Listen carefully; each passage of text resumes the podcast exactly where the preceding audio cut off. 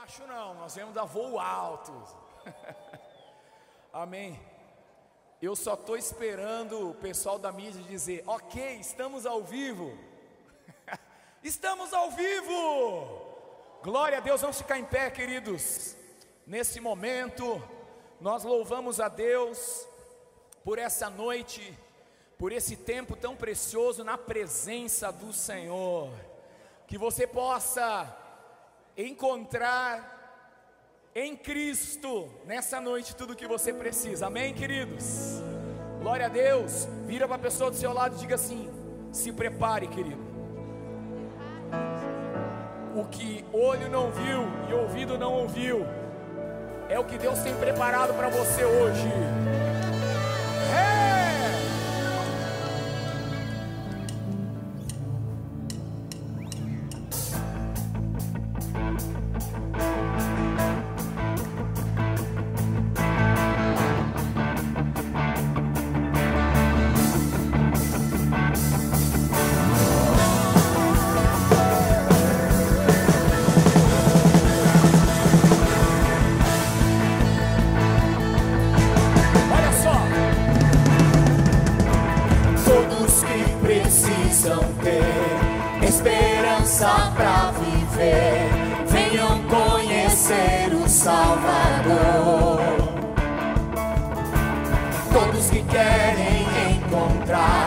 palavras de vida eterna. Venham conhecer o Salvador.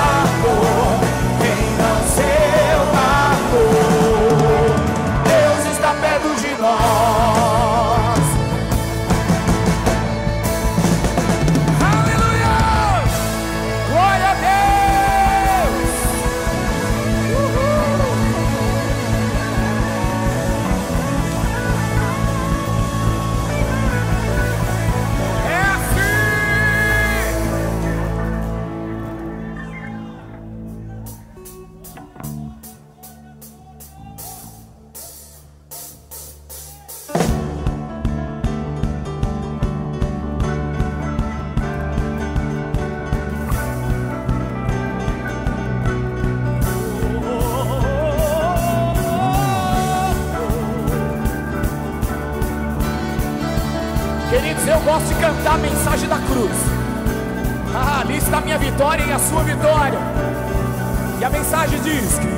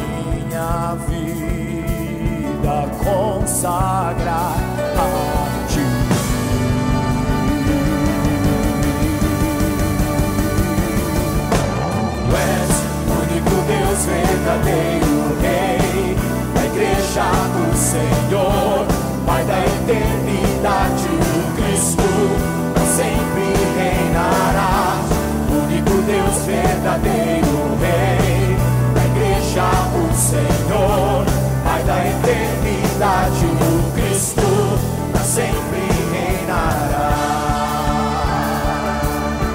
Bom, para crescer foi bom. Agora nós vamos cantar uma oitava acima, como um grande brado.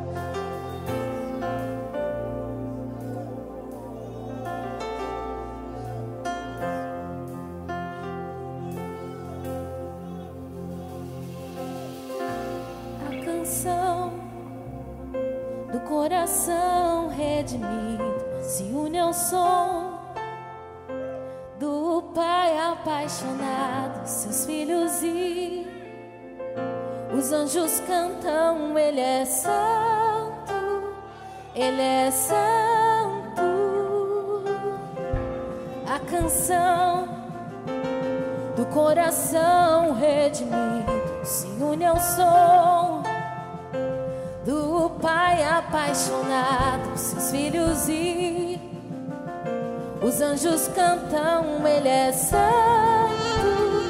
ele é santo. As profundas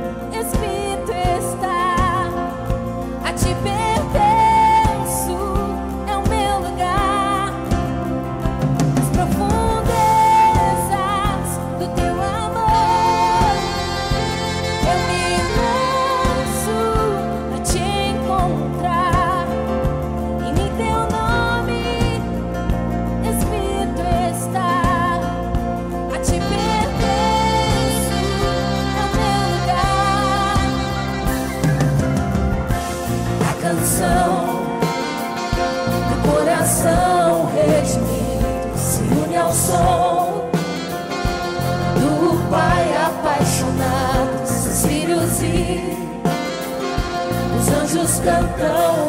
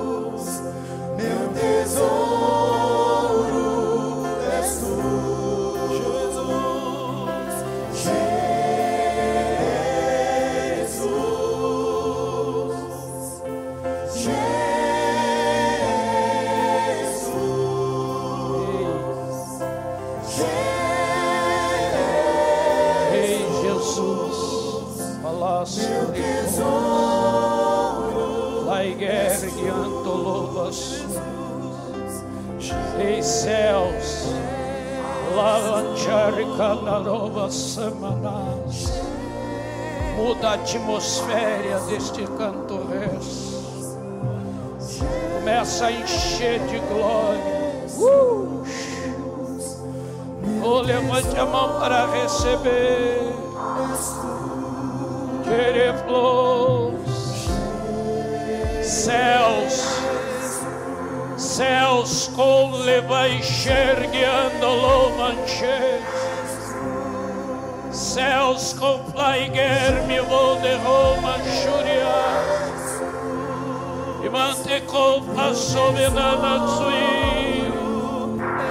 Uh! Ei, receba.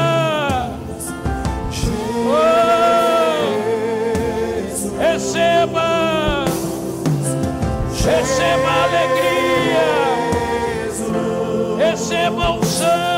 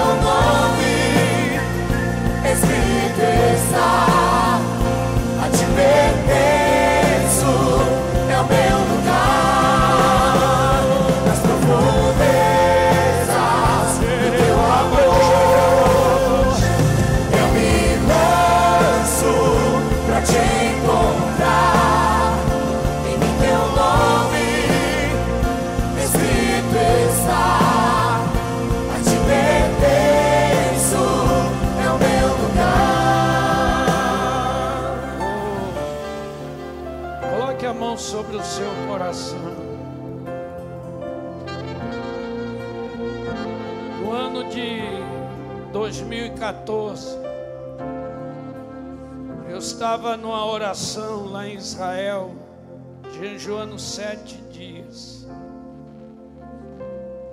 Jesus disse para mim algumas coisas muito interessantes. Ele disse assim, Paulo, daqui a sete anos, eu mudarei a forma da minha igreja na terra. O mundo vai estar debaixo de uma grande aflição, uma aflição que assolará toda a humanidade.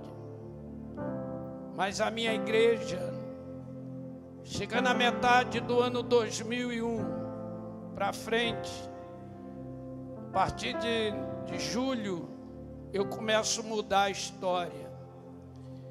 Quando chegar em 2002, 22, 2021, 22, a partir do meado deste ano, eu mudo completamente a forma da ação da igreja na terra.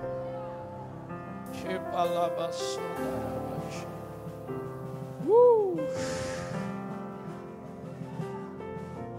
Eu não sabia que haveria uma pandemia, mas eu sei o que está acontecendo.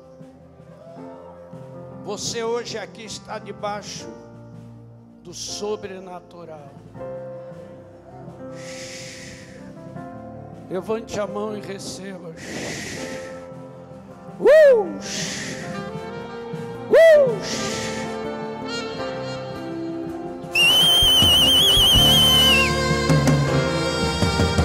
receba. Chegou o teu tempo, igreja. Este é o teu tempo, igreja.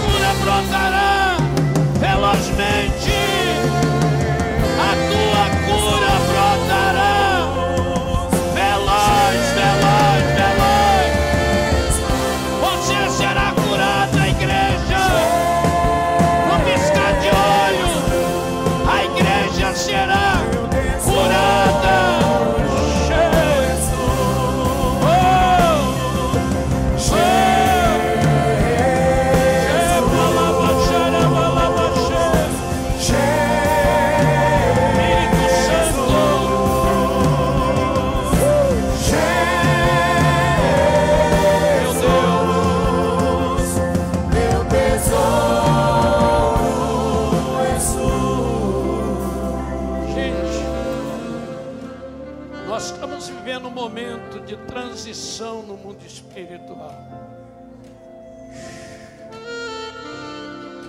A unção que está descendo é uma unção diferente. Quando Jesus me falou isso em 2014, me deu mais duas grandes visões que eu compartilhei com o apóstolo de Djalma Toledo naquele tempo. E dali para cá eu vim pensando, esperando os momentos das coisas. Mas hoje chegou o tempo das coisas.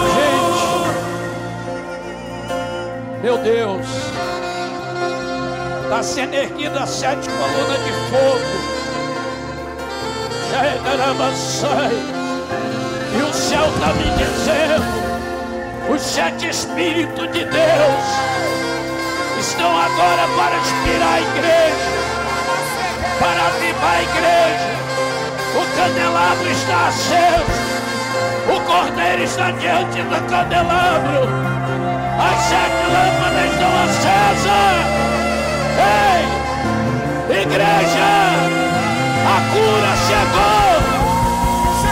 Milagre chegou. Oh, xere, blaba, xere, blaba, xere. Blaba, xere, blaba, xere, blaba, na.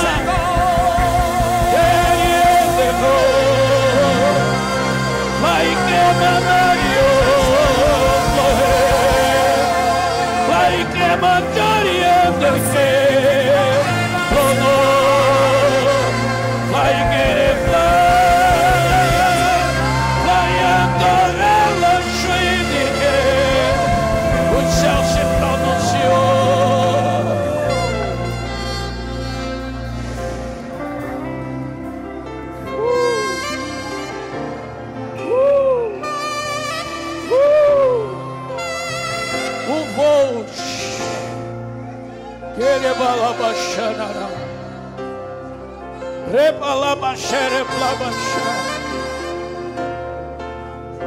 Se você puder, coloque a mão sobre o seu coração.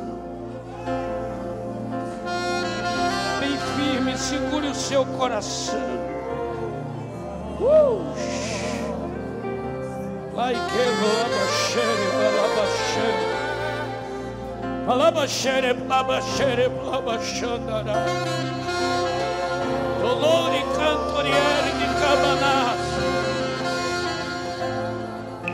Um tempo de novidade está na terra. E eu moverei a unção no meio do meu povo. Eu quero te falar, igreja. Ouça com o ouvido escuta a minha voz. De casto e foman que. O ontem ficou para trás. Hoje marca um presente. E o amanhã é o futuro. Que eu quero dizer: tu o tempo se aproximou. As promessas se cumprirão. E eu derramarei o meu espírito sobre toda a carne.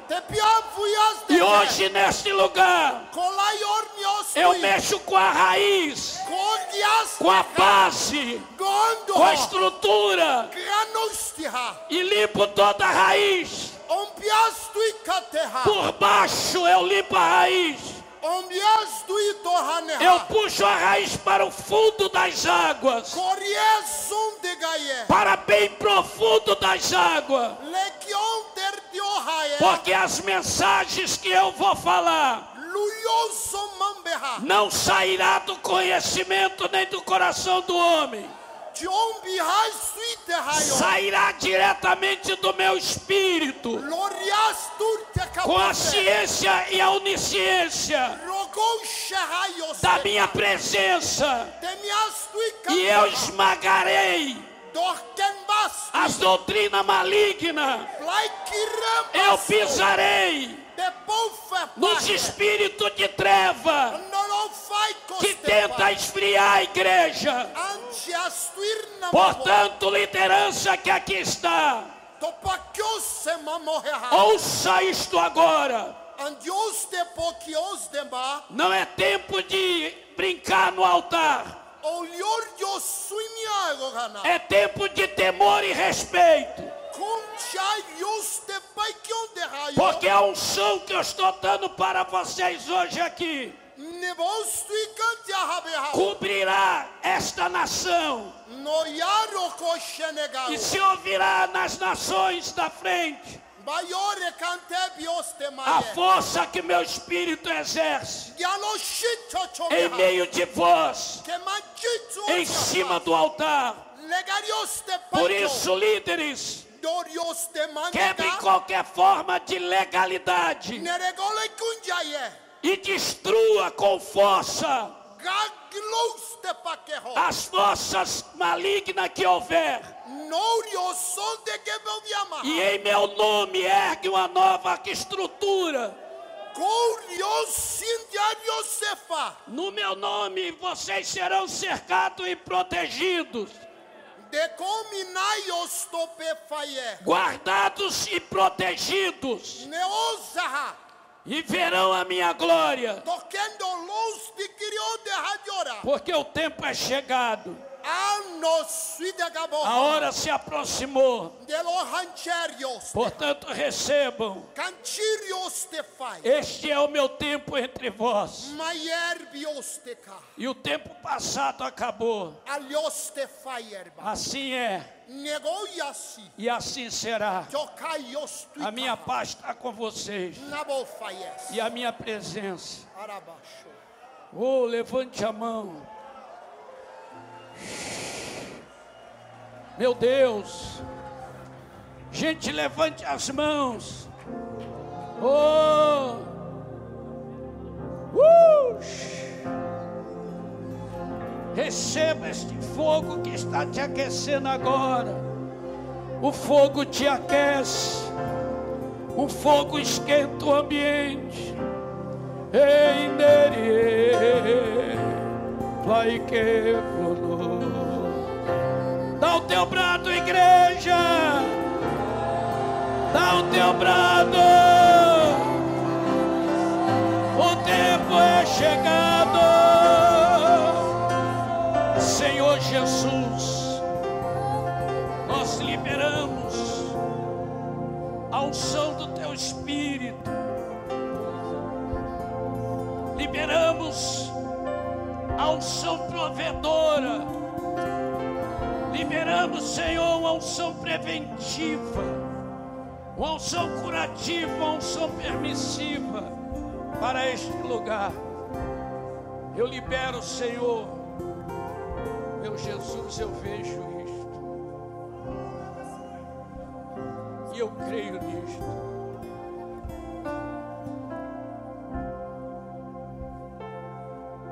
Gente, eu vejo a bandeira do Brasil sendo defraudada, balançada pelo vento. E o Espírito Santo diz: leia o que está no meio da bandeira. Está escrito: país de um grande avivamento.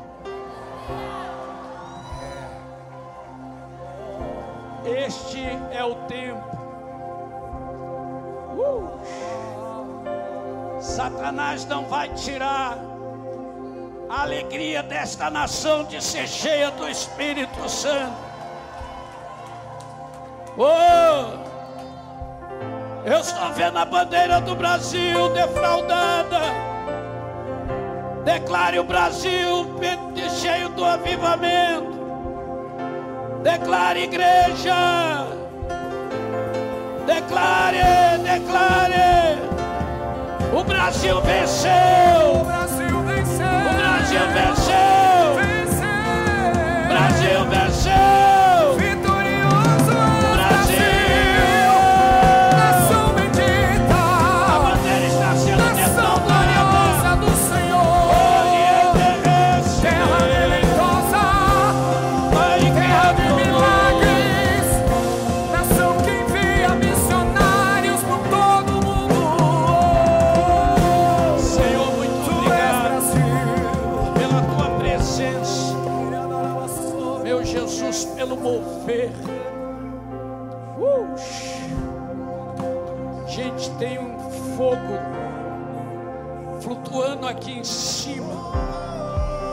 Cheio.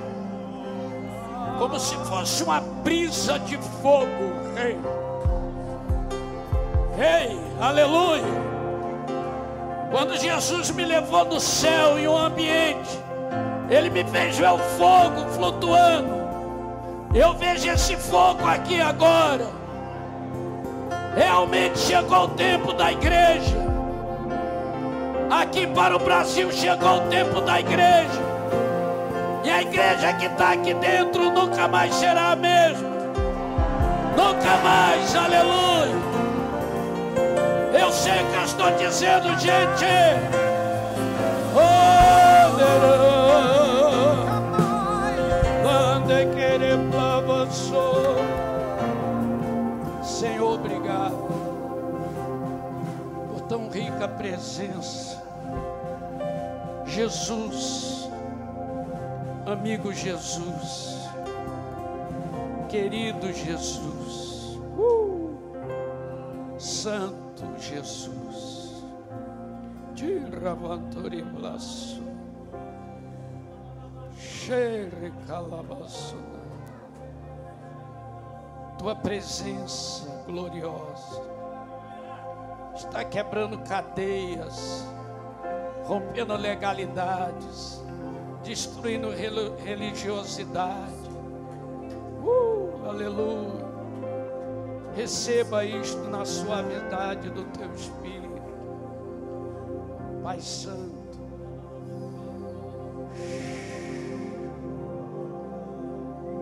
Gente, é como uma brisa de fogo. Quem tem olhos ungidos para ver, veja. Ou sinta no corpo. Uh! Uh! Tonight. Like it was.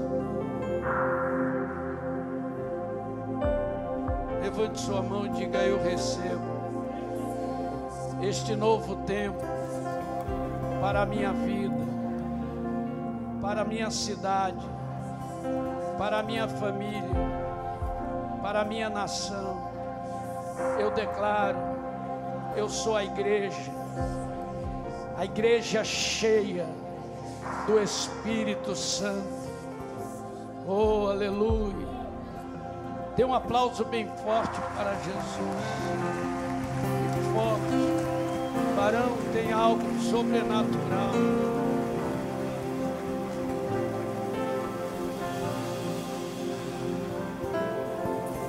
Aleluia. Boa noite, a paz do Senhor, queridos. Toma seu assento, por gentileza.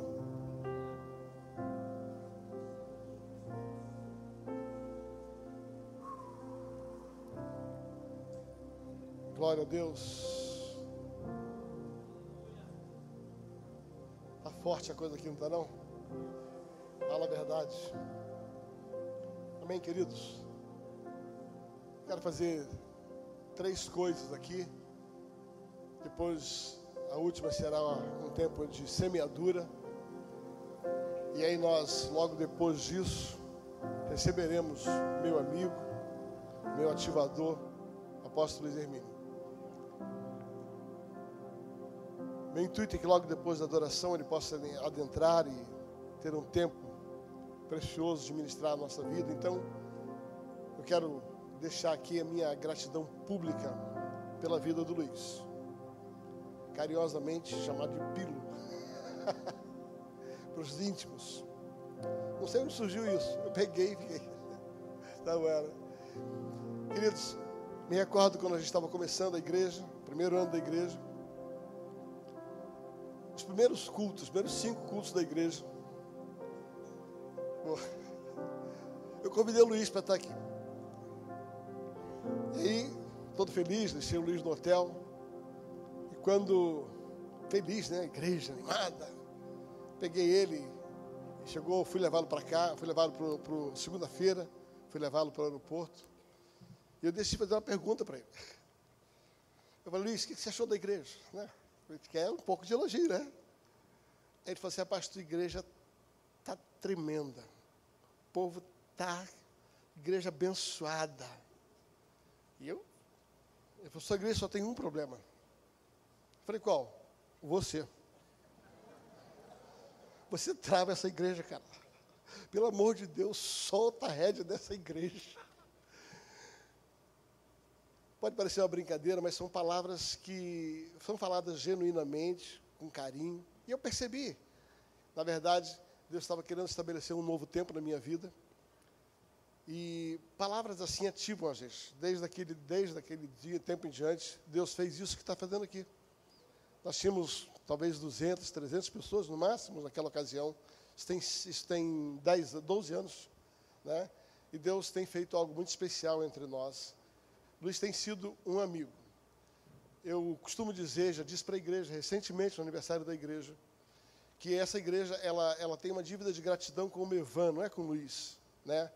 O Mevan é uma igreja que impartiu muito sobre a nossa vida, abriu muitas portas. Tá? Luiz esteve muitas vezes aqui derramando sobre essa igreja aquilo que ele carrega. Eu quero reconhecer, Luiz. Quem é você?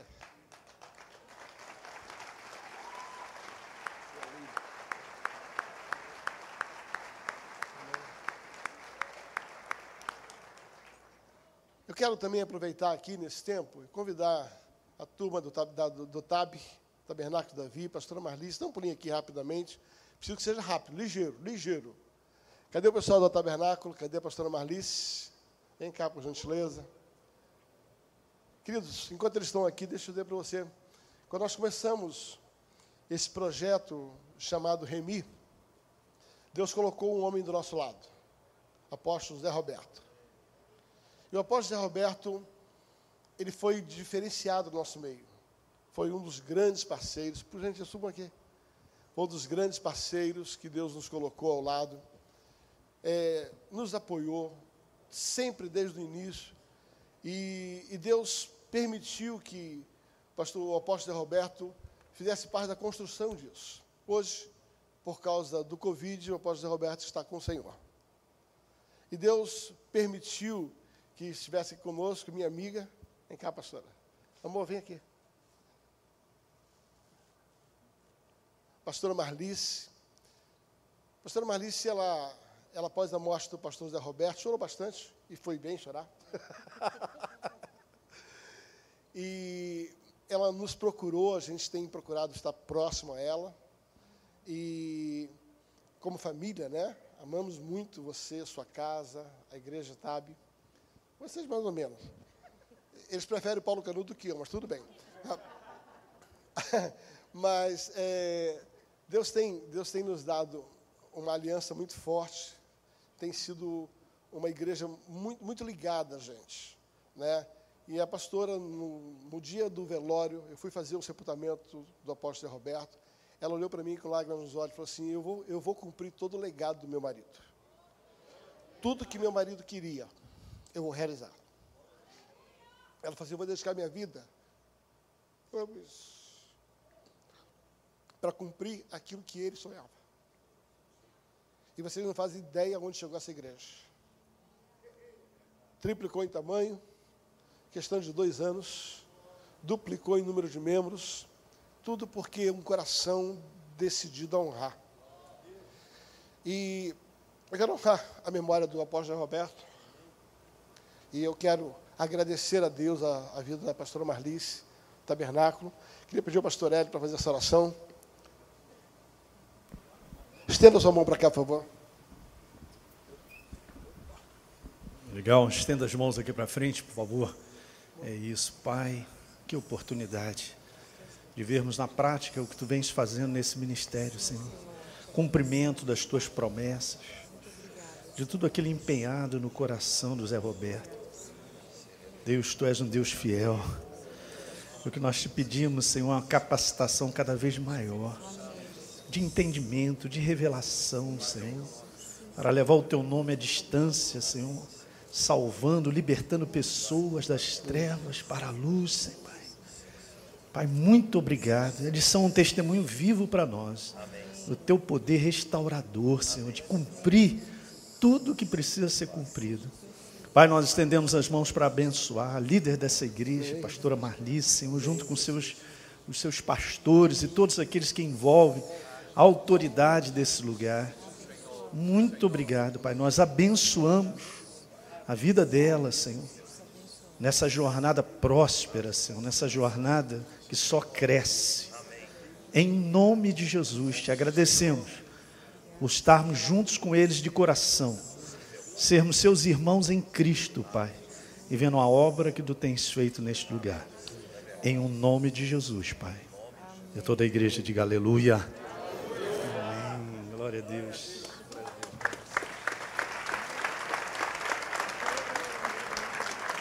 Obrigado, gente. Deus abençoe.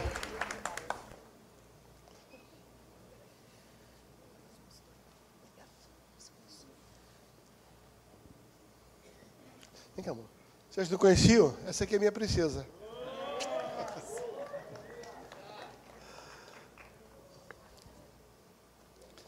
Amém. Queridos, abra sua Bíblia. Primeiro livro de Samuel, capítulo de número 9.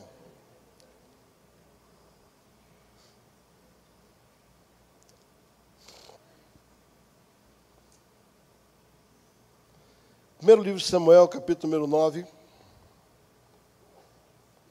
Eu vou ler na versão Almeida 21. A partir do verso 5 diz assim: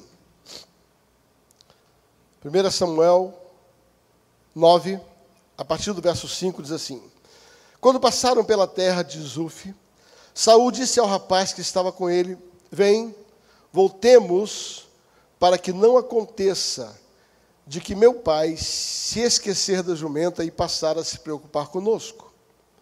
Mas ele lhe disse: Nesta cidade, repita comigo, nesta cidade, há um homem de Deus muito respeitado. Eu gosto disso aqui. Há um homem de Deus muito respeitado. Tudo quanto ele diz acontece infalivelmente. Vamos até lá. Talvez ele nos mostre o caminho que devemos seguir. Então Saul disse ao rapaz: Mas se formos até lá, o que levaremos ao homem? Pois o alimento da nossa bolsa já acabou e não temos presente para levar para o homem de Deus.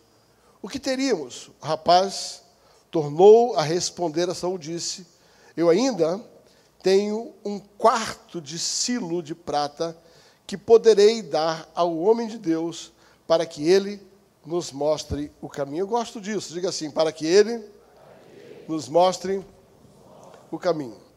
Sabe que você conhece a história, eu acredito, usando a minha imaginação santificada, que Deus foi lá e deu um susto naquelas jumentas. Eu não tenho dúvida disso. Foi Deus que deu um susto na jumenta.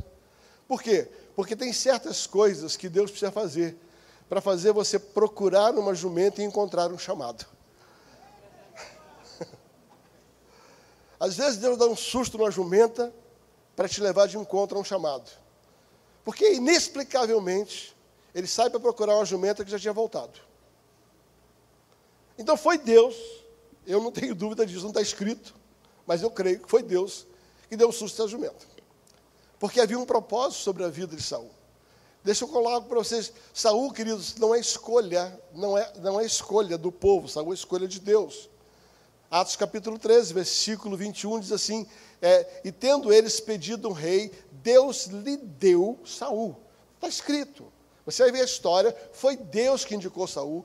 Por cinco vezes Deus testemunha e Deus dá claras, claros passos de que Saul era escolha dele. E agora Saul, então, na procura da jumenta, Saul vai até lá e ele não encontra a jumenta, fica preocupado. E o texto que nós lemos diz que ele falou assim: olha, vamos voltar. Aquele rapaz falou: não, rapaz, tem um homem de Deus aqui que ele pode nos ajudar a achar um caminho. Fala comigo, ajudar a achar o um caminho. Tem um homem de Deus aqui que Deus vai usar a vida dele para alinhar o nosso caminho, a vida dele para alinhar aquilo que nós estamos fazendo. Vai mostrar aquilo que nós não estamos enxergando. E eu creio, queridos, que mais do que a figura de um homem, existe uma figura de um propósito. Existem lugares pelo qual você vai para ser alinhado. Existem lugares onde você vai, aonde você vai em busca de alguma coisa, mas Deus está te mostrando outra que é muito mais elevada do que aquela que você veio buscar. Quando a gente promove um encontro como este, onde temos pessoas do Brasil inteiro, na verdade, o nosso propósito é que você possa encontrar o seu caminho. Você possa encontrar o seu caminho. E por isso que alguns homens de Deus respeitados têm estado nesse altar e ainda passarão por esse altar, a fim de que possa nos ajudar a encontrar o caminho. Talvez um caminho que a gente precisa, talvez um caminho que a gente não conhece, talvez um caminho que, que seja necessário para esse novo tempo de Deus na sua vida. Debaixo desse contexto, ele estava diante de uma oportunidade de descobrir o seu caminho, mas ele ia voltar embora. Aí ele falou assim: Nós não podemos, não adianta, eu não posso encontrar é, esse homem de Deus, esse lugar, porque nós não temos, nós não temos como reconhecer aquilo que aquele lugar carrega, aquilo que esta pessoa carrega. Sabe, deixa eu falar para você, queridos, benção não se compra, orientação não se compra, Deus não se vende, a Bíblia diz que Deus não aceita suborno, você nunca vai subornar Deus, não é o que você dá que vai liberar Deus para dar para você, porque ainda que a gente seja infiel, Deus permanece fiel. Então o nosso dinheiro não compra Deus. E eu quero provar para você, neste texto, algo muito interessante. Sabe, eu costumo dizer que Deus nos dá a oportunidade de mostrar o quanto verdadeiramente nós entendemos de princípios espirituais para poder viver princípios espirituais. Você nunca vai viver princípios espirituais enquanto você não respeitar outros princípios espirituais. Tem gente que quer receber a, os benefícios de um princípio, mas não quer viver as condições para aquele princípio. O que está aqui em xeque é: eu não posso, eu não posso buscar o, a, a, ser abençoado por uma verdade espiritual se eu não quero praticar um princípio espiritual para ativar esta verdade. Então, não estou falando sobre comprar, estou falando sobre reconhecimento e ativação. Deus não está nem aí para o seu dinheiro, nem para o meu. Só para você entender: ouro no céu é asfalto. Quando Deus manda o povo construir um tabernáculo, ele diz assim: Ei, peça a todo homem que voluntariamente quiser dar, me dê da minha oferta. Sabe por quê? Porque a oferta era de Deus. Era por que era de Deus, pastor? Porque era todo mundo duro, escravo. E antes da décima praga, Deus falou assim: pode pedir o que quiser, eu já liberei o coração dos egípcios e eles vão dar para você. Aquele povo duro estava cheio de grana. Então a grana que eles tinham foi Deus que deu. Sendo assim, que Deus diz assim: deixa eu ver se esse povo reconhece que fui eu que dei, ou se eles acham que foram eles que ganharam. O quanto de verdade eles entendem que eu estou na ação. Amo Davi. 1 Coríntios capítulo 29. Ele diz assim: Senhor, quem sou eu? Quem é o meu povo para que possa dar alguma coisa para o Senhor? Porque tudo vem do Senhor e tudo é para o Senhor.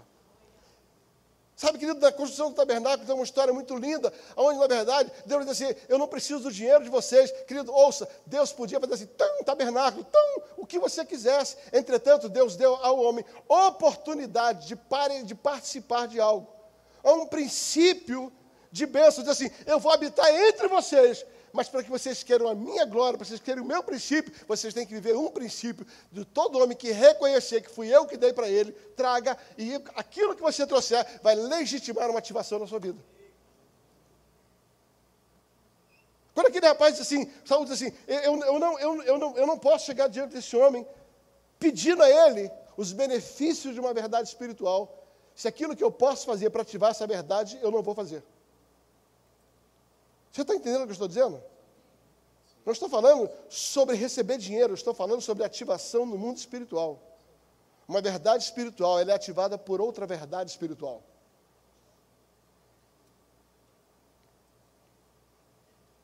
E aí, um rapaz falou assim: Olha, rapaz, não tem muita coisa não.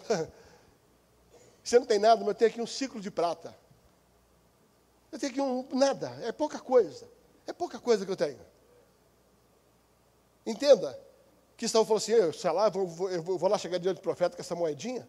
Não foi isso que ele falou, não importa quanto era, importa era o reconhecimento que estava por trás daquilo.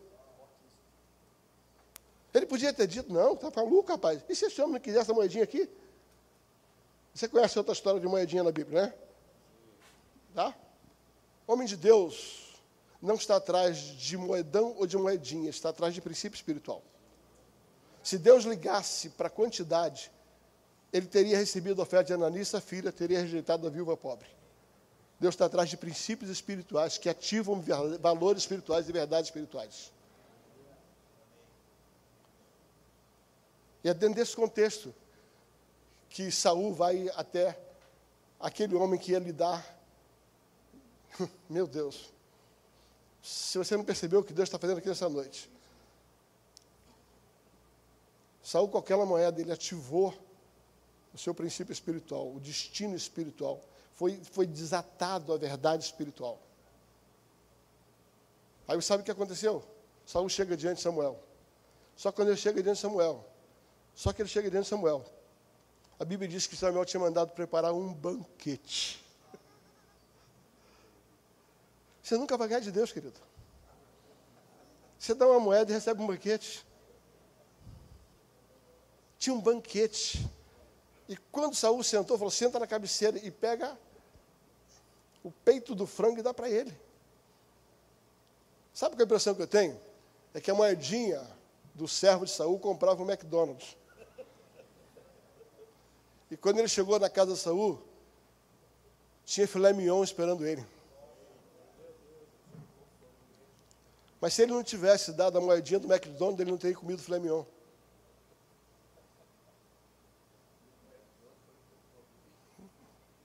É desse jeito. Sabe, queridos,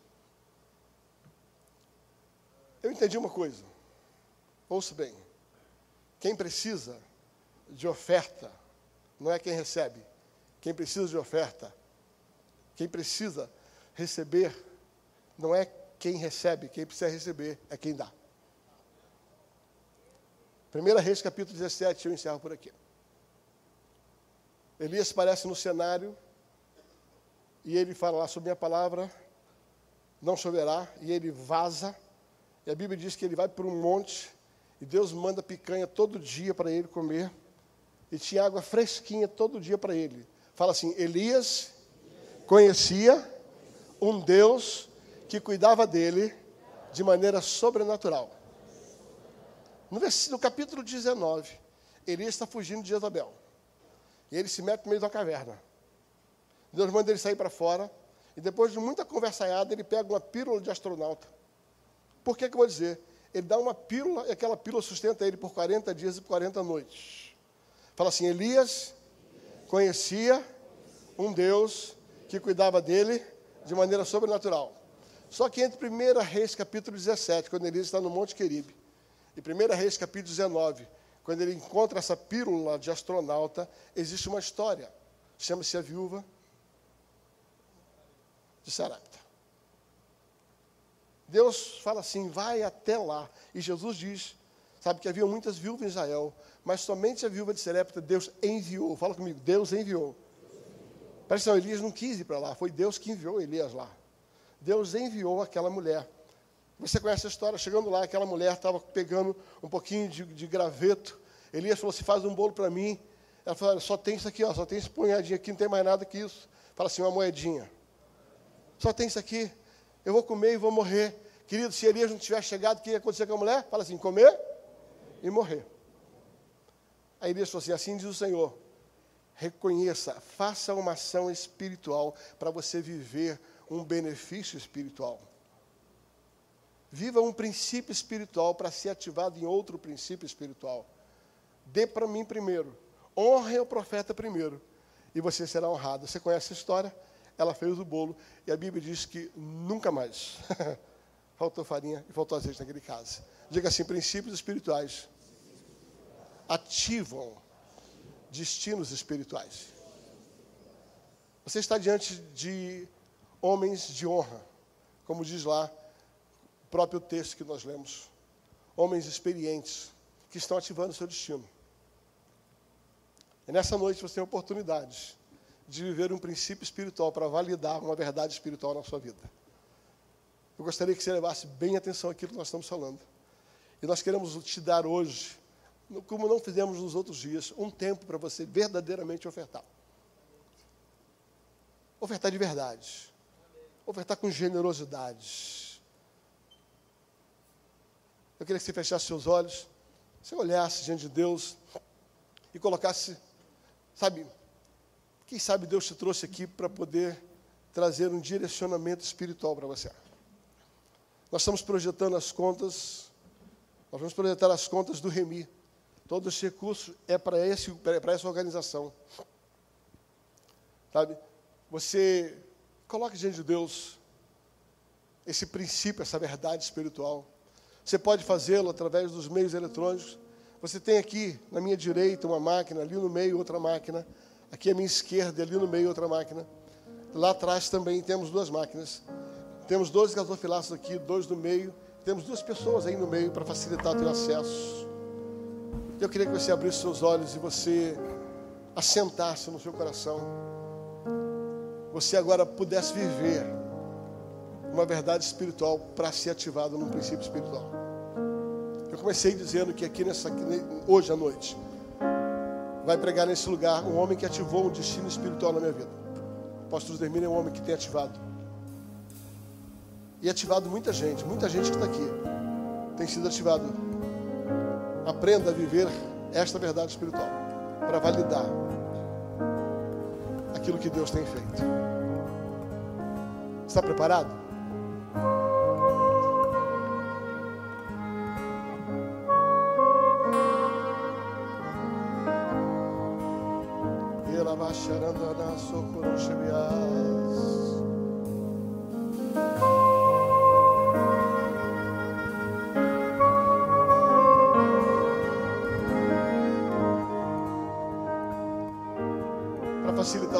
Põe em pé, por gentileza. Enquanto adoramos, você pode deixar o seu lugar, trazer a sua oferta. Põe-se em pé, por favor. Depois nós vamos entrar já na palavra. Então já fique no espírito de adoração. Sai do seu lugar, traga a sua oferta.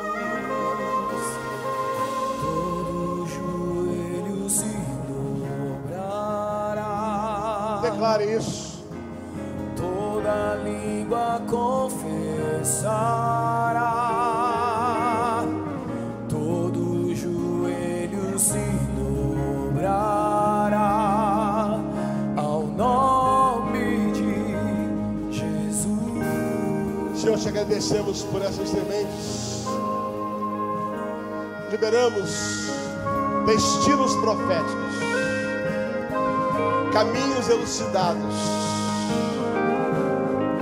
Declaramos uma noite de ativação ministerial. Declaramos, a Deus, encontros proféticos que mudam vida. Em nome de Jesus, multiplica a semente dos semeadores conceda semente a quem deseja semear. Em nome de Jesus. Fique bem, vamos adorar. Vamos adorar o Senhor.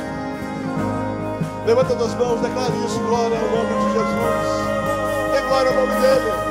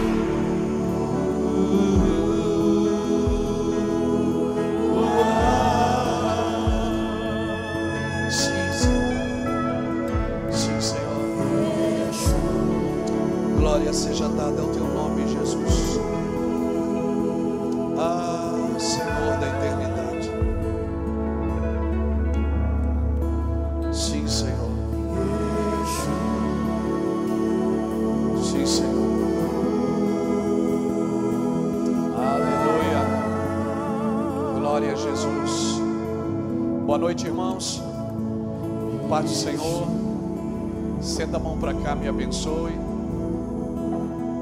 Por favor. Quem sabe nesse altar aqui sai uma palavra que vai encontrar você.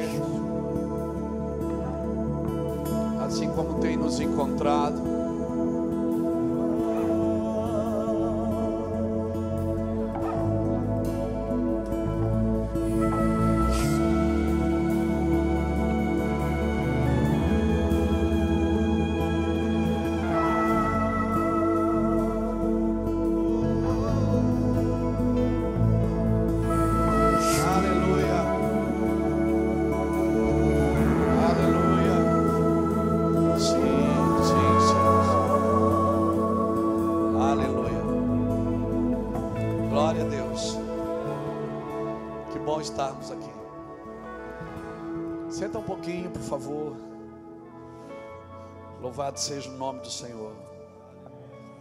Obrigado por estarmos aqui, Senhor. Que gostoso está esse ambiente, irmãos. Dá para nadar descosta aqui hoje. Amém. Estou muito feliz de estar aqui. Eu jamais deixaria de vir. É... Sempre a gente vai achar um lugar, né, para servir, principalmente os amigos. Djalma é meu irmão mais velho. É o cara que a gente liga quando está em apuros. Até Iraci, quando está em alguma coisa para decidir, ela diz: Já falou com o Djalma? Eu digo: Ah, o Djalma está ocupado demais com o Remi. Djalma tem sido um precioso amigo. A nossa amizade é, é leal. Nossa amizade é amizade de confronto. É amizade de coisas óbvias. O óbvio precisa ser dito. Amém? Há uma diferença de confronto e afronta. Quem me afronta só quer me expor, mas quem me confronta quer me curar. Né? A afronta, a pessoa só quer me expor ao ridículo, mas o confronto não. Porque o confronto, quem me confronta me ama. Alguém já disse que a palavra de Deus confronta a mente para revelar o coração. E é isso que Deus faz. Deus ele confronta a nossa mente para revelar o nosso coração. Pastor Djalma, pastora Mirna, obrigado por esse carinho, essa família abençoada, esses irmãos abençoados. Assim, a gente tem uma história com essa casa, não é? E eu acredito, eu costumo dizer que a gente não, não muda de amigo, a gente só acrescenta amigos, né? Muito feliz de ver meus irmãos, pastores que aqui estão, o meu Pilo. Pedir perdão hoje para eles, Pilo, eu preciso descansar um pouco, porque é, a gente está pregando direto e hoje à tarde eu sei que vai ser tremendo, mas eu preciso descansar um pouco, porque de noite eu vou falar e amanhã aí o, o Pilo me liberou, o Bertelli me liberou, não foi? Eu fui liberado, viu irmão? Só faltei porque eu fui liberado. Amém? Glória a Deus. Nós estamos felizes. Está comigo aqui o pastor Cristiano, um dos pastores lá do Mevan também, que ajuda a gente. Pastor Micael está por aí, pessoal da mídia, é, os midianitas.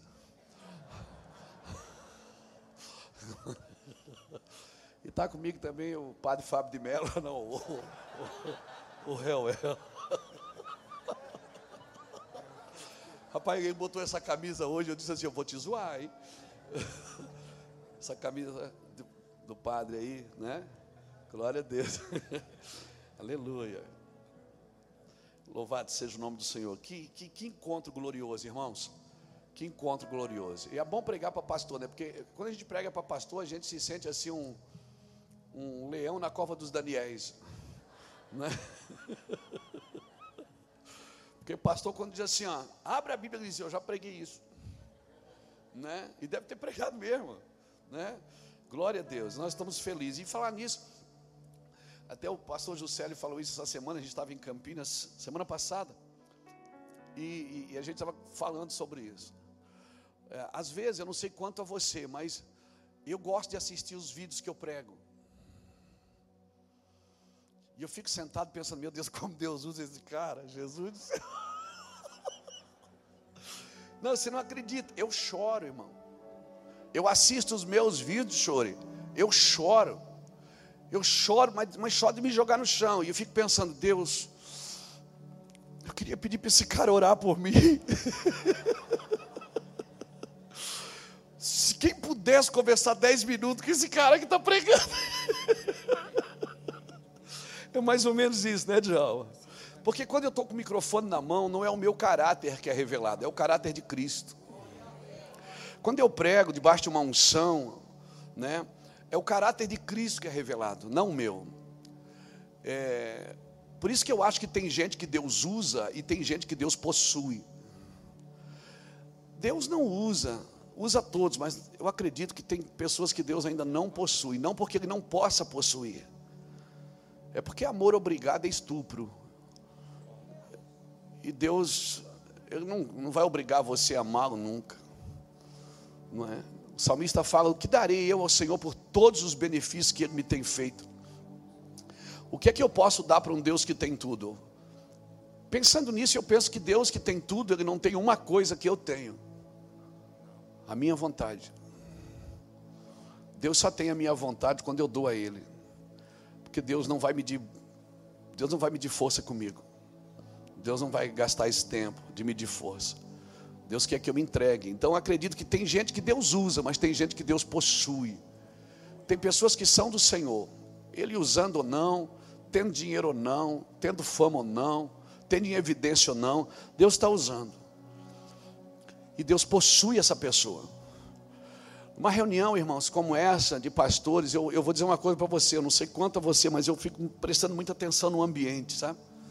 Eu sou um cara que eu gosto de, de ler o ambiente de ficar ali, prestar atenção em tudo, num quadro que está sendo pintado, numa música que está sendo dita, numa coisa que está sendo falada, na adoração de um lugar, na adoração de outro. Eu estava essa semana em Mauá e as crianças começaram a vir para frente. Tinha um menino lá com a bandeira enrolada na bandeira do Brasil, um menino de uns oito anos de idade, tocando chofar. Mas ele estava em prantos. Eu cutuquei o José assim, Vitor, e falei assim: rapaz, esse menino está em prantos. Ele chorava de soluçar. E tocava, uh, e tocava bonito, irmão. Porque tem uns irmãos que não sabem tocar chofar, atrapalham. Com... A música está em dó, eles estão lá, lá para longe. Amém. Isso é para outro dia. E eu fiquei pensando, Deus, por que, que as crianças estão. As crianças estão enchendo. Na, na igreja, irmãos, que eu sou pastor, eu acho que eu ainda sou pastor lá. As crianças chegam, vão tudo me abraçar. E, e fico contando as coisas que aconteceram no dia da semana. E eu fico. E a Iraci, a Iraci, minha esposa, falou: Amor, você já percebeu como as crianças têm vindo contar para você o dia a dia delas? Os pais ligam, as crianças me abordam no corredor, pastor, vou fazer aniversário, o senhor tem que ir na minha, o senhor tem que ir na, no meu aniversário. Tem um menino lá, o Miguel, ele fez sete anos agora. Esse menino já leu a Bíblia toda duas vezes. E eu perguntei, Miguel, o que, é que você quer ganhar do pastor? Ele disse, pastor, eu preciso de uma Bíblia nova, a minha está muito usada. Eu digo, quê? Sete anos o menino tem. E eu fui questionar a Deus, eu digo, Senhor, por que, que as crianças estão nos rodeando? O Senhor diz: quando a mensagem é geracional, ela toca a próxima geração. Vocês não estão pregando mais para o culto de domingo, vocês estão preparando uma geração para aquilo que está por vir. Deus é geracional. Deus pede o filho para ganhar o pai. Deus, quando se apresenta, ele se apresenta como Deus de Abraão, de Isaac e de Jacó. Ele é geracional. A Bíblia diz que uma geração contará as maravilhas para outra geração. A Bíblia diz que se a geração do justo for abençoada, a sua descendência é poderosa. Então eu quero dar um recado para os pais aqui. Preste atenção no que os seus filhos estão fazendo. E dou um recado também aos filhos: prestem atenção no que seus pais estão dizendo. Porque Deus está unindo gerações, irmãos. Deus está unindo. A gente tem visto coisas sobrenaturais através das crianças. E eu queria falar um pouquinho sobre isso, sobre o corpo de Cristo. Eu quero falar da igreja. Eu sou igrejeiro, irmão. Eu tenho o privilégio de morar numa cidade pequena, de pegar o carro toda tarde lá na igreja. Não tem nada para fazer, mas eu vou. Só para ver a igreja. Vou lá, entro, tem todo mundo trabalhando no escritório, aí entra, eu percebo assim, quando a gente chega, o negócio muda, né? Porque todo mundo fica arrumadinho na cadeira, aleluia. Mas daí chega, que, o pastor veio fazer? Nada, só vim, vamos embora. Aí assim, daí foi onde? Foi na igreja. Fazer o quê? Fui lá na igreja. Eu gosto de igreja, mas eu sei que o que o Djalma gosta mais do que eu. Não é, não é, pastora Mina? O Djalma gosta de igreja mais do que eu. Irmãos, nós estamos é, entrando num tempo que Deus está levantando um tipo de pessoa capaz de lidar com todo tipo de pessoa. Deus está levantando uma estirpe de pastores que vai circular em todos os viés do Evangelho.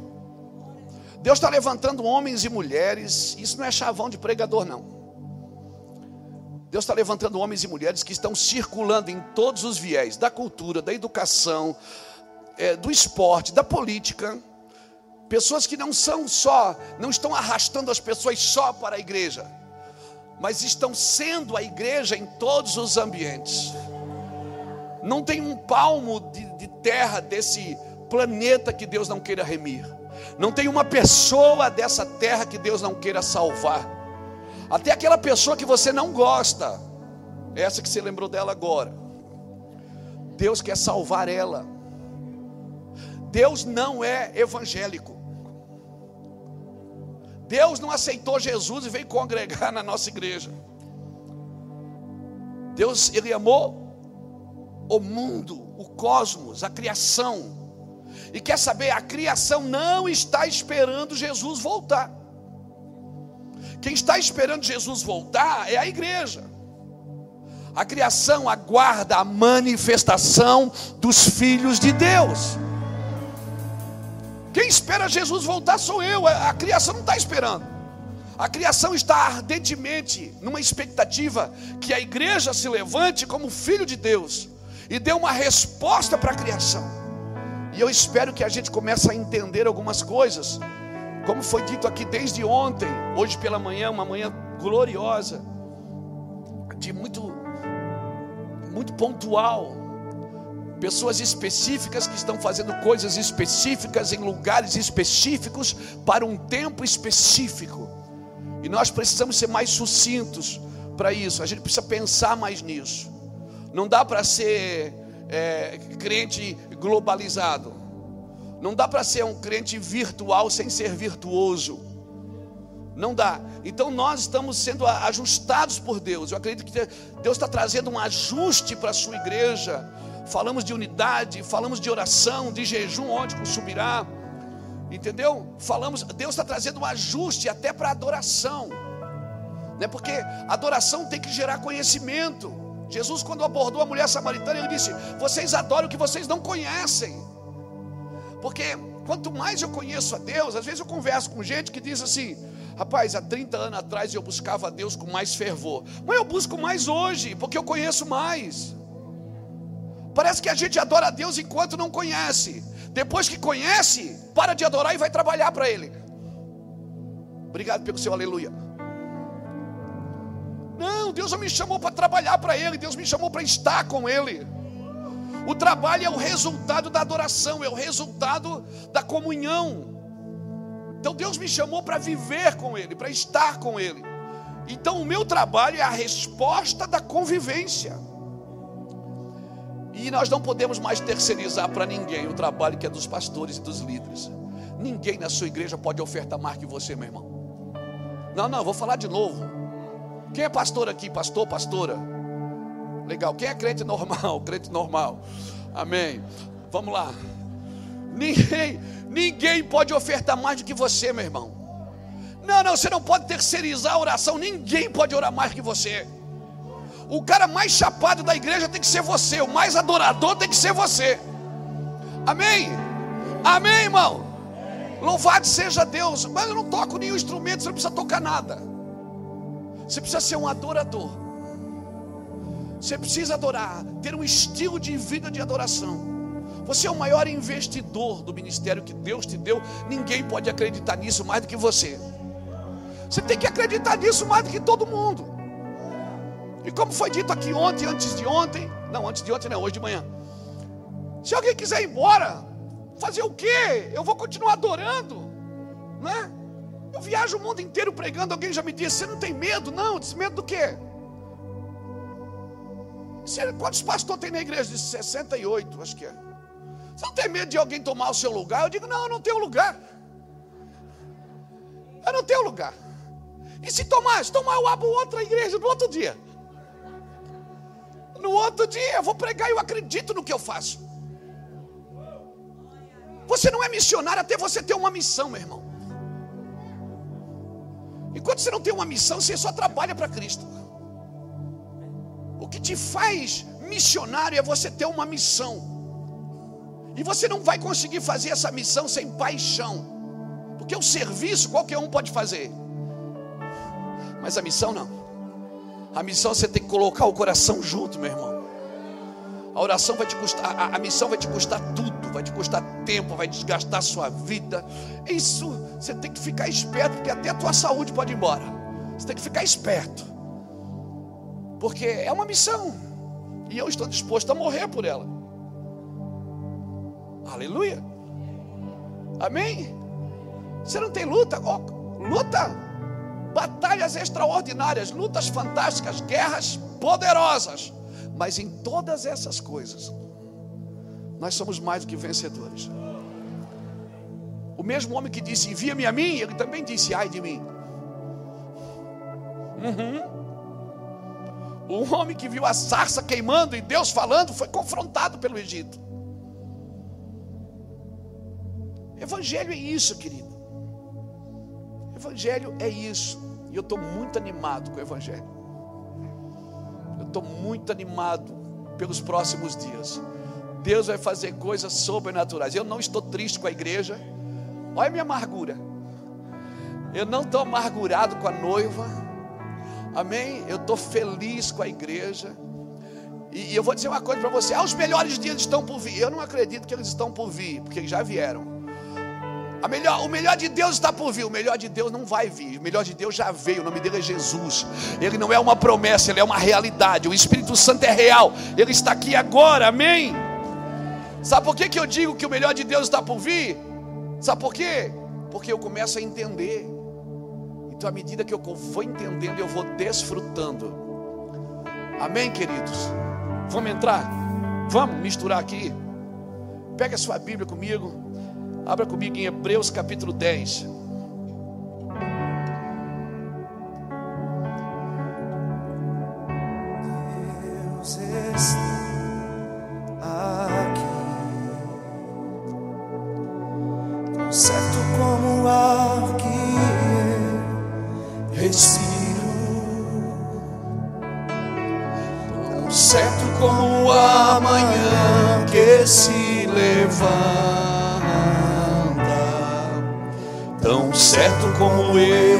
Falo e podes me ouvir.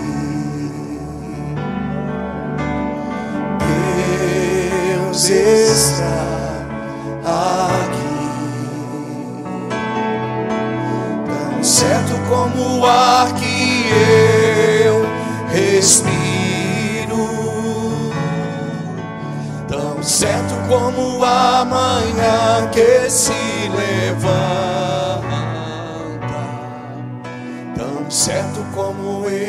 falo e podes me ouvir. Levante sua mão assim. E ao que está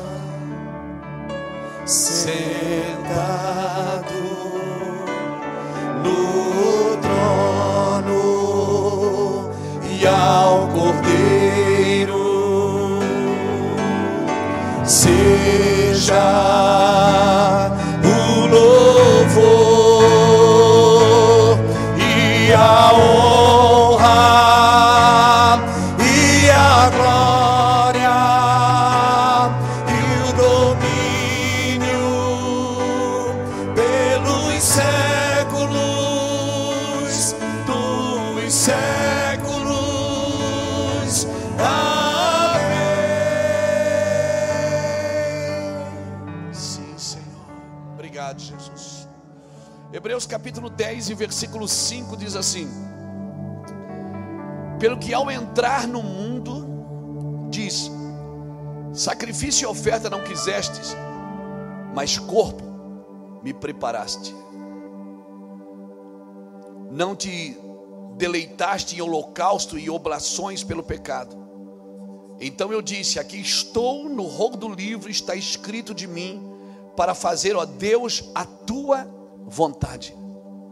Depois de dizer, como acima, sacrifícios e ofertas, e holocaustos e oblações, pelo pecado não quisestes, nem neles te deleitastes, os quais se oferecem segundo a lei. Então acrescentou: Aqui estou para fazer, ó Deus, a tua vontade. Tira o primeiro para estabelecer o segundo. Uhum. Nessa vontade é que temos sido santificados. Nessa vontade é que temos sido santificados pela oferta do corpo de Jesus Cristo, feita uma vez por todas. Todo sacerdote se apresenta dia após dia, ministrando e oferecendo muitas vezes o mesmo sacrifício, os mesmos sacrifícios que nunca podem tirar pecado. Mas este, havendo, havendo oferecido para sempre um único sacrifício pelos pecados, assentou-se à destra de Deus. E daí por diante, ele espera que os seus inimigos sejam impostos por estrado dos seus pés, porque com uma só oferta aperfeiçoou para sempre os que vão sendo santificados. Com uma só oferta aperfeiçoou para sempre os que vão sendo santificados. Tem uma coisa que ele fez imediatamente, e tem uma coisa que é gerúndio, ele está fazendo, ando, ende e indo, é um processo. O Espírito Santo também nolo testifica, primeiro diz: Esta é a aliança que farei com eles depois daqueles dias, diz o Senhor. Porém, as minhas mãos, as minhas leis no seu coração e as escreverei em seus entendimentos. Então acrescenta: e jamais me lembrarei dos seus pecados e das suas iniquidades. Ora, aonde há remissão deste, não há mais oferta pelo pecado. Aleluia. Glória a Deus. Obrigado, Senhor, pela tua palavra. Irmãos, para mim o livro de Hebreus é a graça explicando a lei. Alguns acham que foi Paulo que escreveu, a Bíblia não deixa claro. Né? Alguns acham que foi uma mulher que escreveu, porque no capítulo 13, versículo 22, depois de escrever 13 capítulos, ele diz assim: Escrevi tudo isso resumidamente. Então, alguns acham que foi uma mulher que escreveu, que falou, falou, falou, chega no final foi resumido, o que eu disse aqui. Amém? Eu acho que a maior dificuldade que a gente tem é no pastoreio, eu não, não, não sei se posso chamar isso de dificuldade, mas é, é a espiritualização da humanidade de Cristo. Ou seja, não é pecado ser gente. Pecado é tentar ser Deus diante das pessoas. Cristo é gente, é humano. Quando você chegar na eternidade, você vai olhar para o lado direito assim, tem um homem ali com o corpo glorificado, mas ainda é homem. Amém? Você não vai ver muitos é, diplomas na mão dele, ou talvez muitos troféus, mas você vai ver cicatrizes, marcas. Marcas de alguém que não só ensinou, mas viveu, pagou o preço por aquilo que disse. Não era só um discurso, Jesus não é só um discurso, a Bíblia chama de palavra viva. Então, eu estava lendo esse dias, esse, esse texto e fiquei pensando. E o Senhor falava comigo: fica, fica, fica solto, fica tranquilo. Está tudo certo com você. Você é normal. Porque o homem não pode receber nada se do céu não lhe for dado. Tem algumas coisas que a gente insiste que a terra nos dê, mas só o céu pode nos dar. Eu não posso aprender, cuidar das coisas do Senhor, tentar aprender com a terra para cuidar das coisas do céu. Não é? Eu preciso aprender com Ele. O meu modelo de cristianismo é alguém que se esvaziou de si mesmo. É alguém que tomou a forma de servo e foi obediente até a morte morte de cruz. É alguém que deixou um recado para mim. Disse: Luiz, você pode querer ser grande. Não é pecado querer ser grande. É pecado orar para você ser grande. Senhor, eu quero crescer, eu quero fazer a tua obra, eu quero prosperar. É, eu estou errado fazer isso, pastor? Não. Mas Jesus deixou um modelo de como você pode ser o maior. Ele disse: se alguém quiser ser o maior, seja como um menor. O caminho é o mesmo para todos. Amém, irmãos? E alguém me disse assim, pastor, rapaz, eu era novo convertido, parecia que Jesus ouvia mais as minhas orações. Agora ele não ouve mais. E uma palavra saltou no meu coração. Eu acredito, irmãos, que Deus ouve as suas orações enquanto elas são infantis. Porque depois que você cresce, é você que tem que parar para ouvir a Deus. Amém? E parar com orações infantis. Você tem que sair da fila dos pedintes e entrar na fila dos intercessores. Ou você quer ser um provido ou quer ser um provedor. Amém?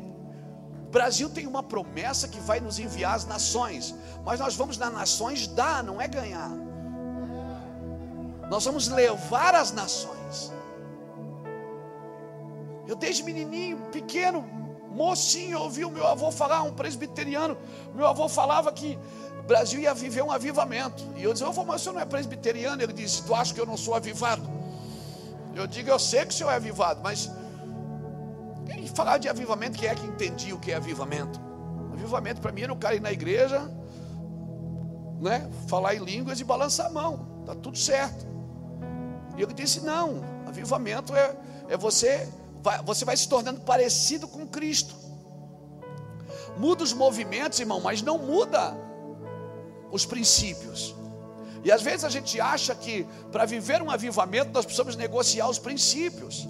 Eu sou bisneto de crente. Meu bisavô era presbiteriano. E o meu bisavô, ele tinha fazenda. O meu avô, ele tinha só uma chácara. O meu pai tinha só uma horta. Eu tenho um abridor de lata.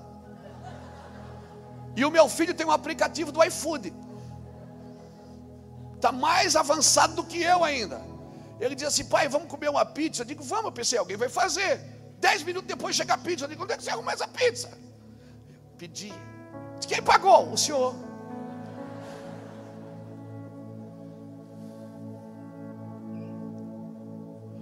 O meu biso, o meu avô plantava para comer. Eu compro para fazer e para comer. O Samuel só compra para comer. Mudou os movimentos, mas os princípios não mudaram, irmão. O problema é que a gente não pode deixar o homem moderno nos roubar do homem eterno. Eu não posso deixar que a mulher moderna me roube da mulher eterna. Sabe, irmãos, nós estamos numa geração da exibição e, e, e, e nós temos que mostrar mesmo. Porque esse culto está sendo transmitido, e glória a Deus, porque tem gente assistindo em casa. Não é bom? Glória a Deus. Agora a diferença é: nós vamos fazer para mostrar ou nós vamos mostrar o que fazemos? Porque se eu fazer para mostrar, eu tenho uma ideia de exibir. Mas se eu mostrar o que eu faço, eu quero deixar um modelo correto. Eu quero deixar um modelo correto. Como disse o meu amigo Luciano ontem, irmãos, tem irmãos que não arrumam nem a cama que dorme, colocam uma câmera na frente de si e querem doutrinar o Brasil. Não escova nem o dente de manhã. Deveria sentar e ouvir os irmãos mais velhos. Algum, alguém que tem um pouco de marca, que já sofreu um pouco, que já atravessou essa nação andando de ônibus dormindo em rodoviária, carregando fita cassete. Eu andava com uma mala de fita cassete, irmão. Sentava na frente de um 3 em 1. Quem já viu 3 em 1? Vocês não sabem o que é isso, 3 em 1. Ele tem FM, AM, toca LP. Você não sabe o que é LP? Long Pray. e ainda tinha toca fita, cassete. Eu ia lá no camelô, comprava 10 fitinhas na caixinha, sentava na frente do 3 e passava de uma fita para outra o meu testemunho. E a, e a, capa do testemunho era linda, porque eu, eu fui debaixo de uma luz assim e fiz assim, ó. Parecia Ave Maria. Aqui, meu cabelinho compridinho, que nem o do Chororó. E eu assim, a foto da capa da minha filha está assim, está escrito assim, das trevas para a luz. Aí eu chegava nas igrejas para pregar, tinha uma faixa, Luiz Hermínio, ex-bandido, ex-traficante, ex-maconheiro, ex não sei o quê.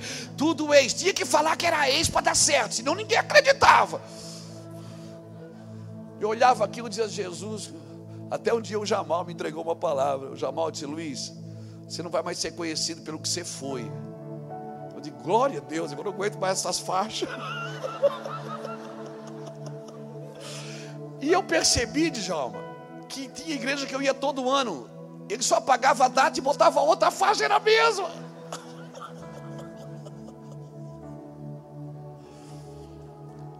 E, e, o Jamal me entregou uma mensagem, e, e, lá em Porto Alegre ele falou isso, acho que foi lá na igreja do Daniel. Daniel está por aí? Está ali, Daniel. E ele disse: Luiz, você não vai mais ser conhecido pelo que você foi. Deus vai te deixar conhecido por aquilo que você está se tornando. E aí eu percebi que tinha pessoas que passavam na minha vida e elas me ajudavam a fazer. Mas tinha pessoas que passavam na minha vida e me ajudaram a me tornar. Nem todo mundo vai passar na sua vida e vai te ajudar a fazer. E porque se ela te ajudar a fazer, às vezes você quer que ela faça para você. Tem pessoas que vão passar na sua vida e vão virar chaves, vão ajudar você a se tornar aquilo que Deus te chamou para ser. Deus tem uma promessa na sua vida, meu irmão. Eu tentei ser alguém, eu, eu, eu nem planejei falar isso, eu preparei um esboço a tarde inteira, Jesus do céu. Mas daí veio aquele homem aqui, ó, mandou fogo aqui tudo agora, e agora tem que resolver tudo aqui. Aleluia. Eu estava com uma mensagem bonita aqui para sair no DVD bonito. DVD existe ainda, não existe mais, né?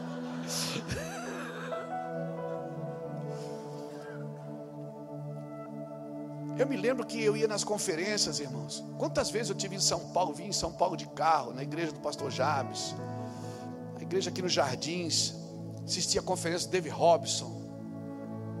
Assistia, o David Robson entrava, não falava nada, só levantava a mão, a gente caía tudo. E quando não caía, eu mesmo me jogava, eu queria cair. Eu queria cair, irmão. Eu me jogava.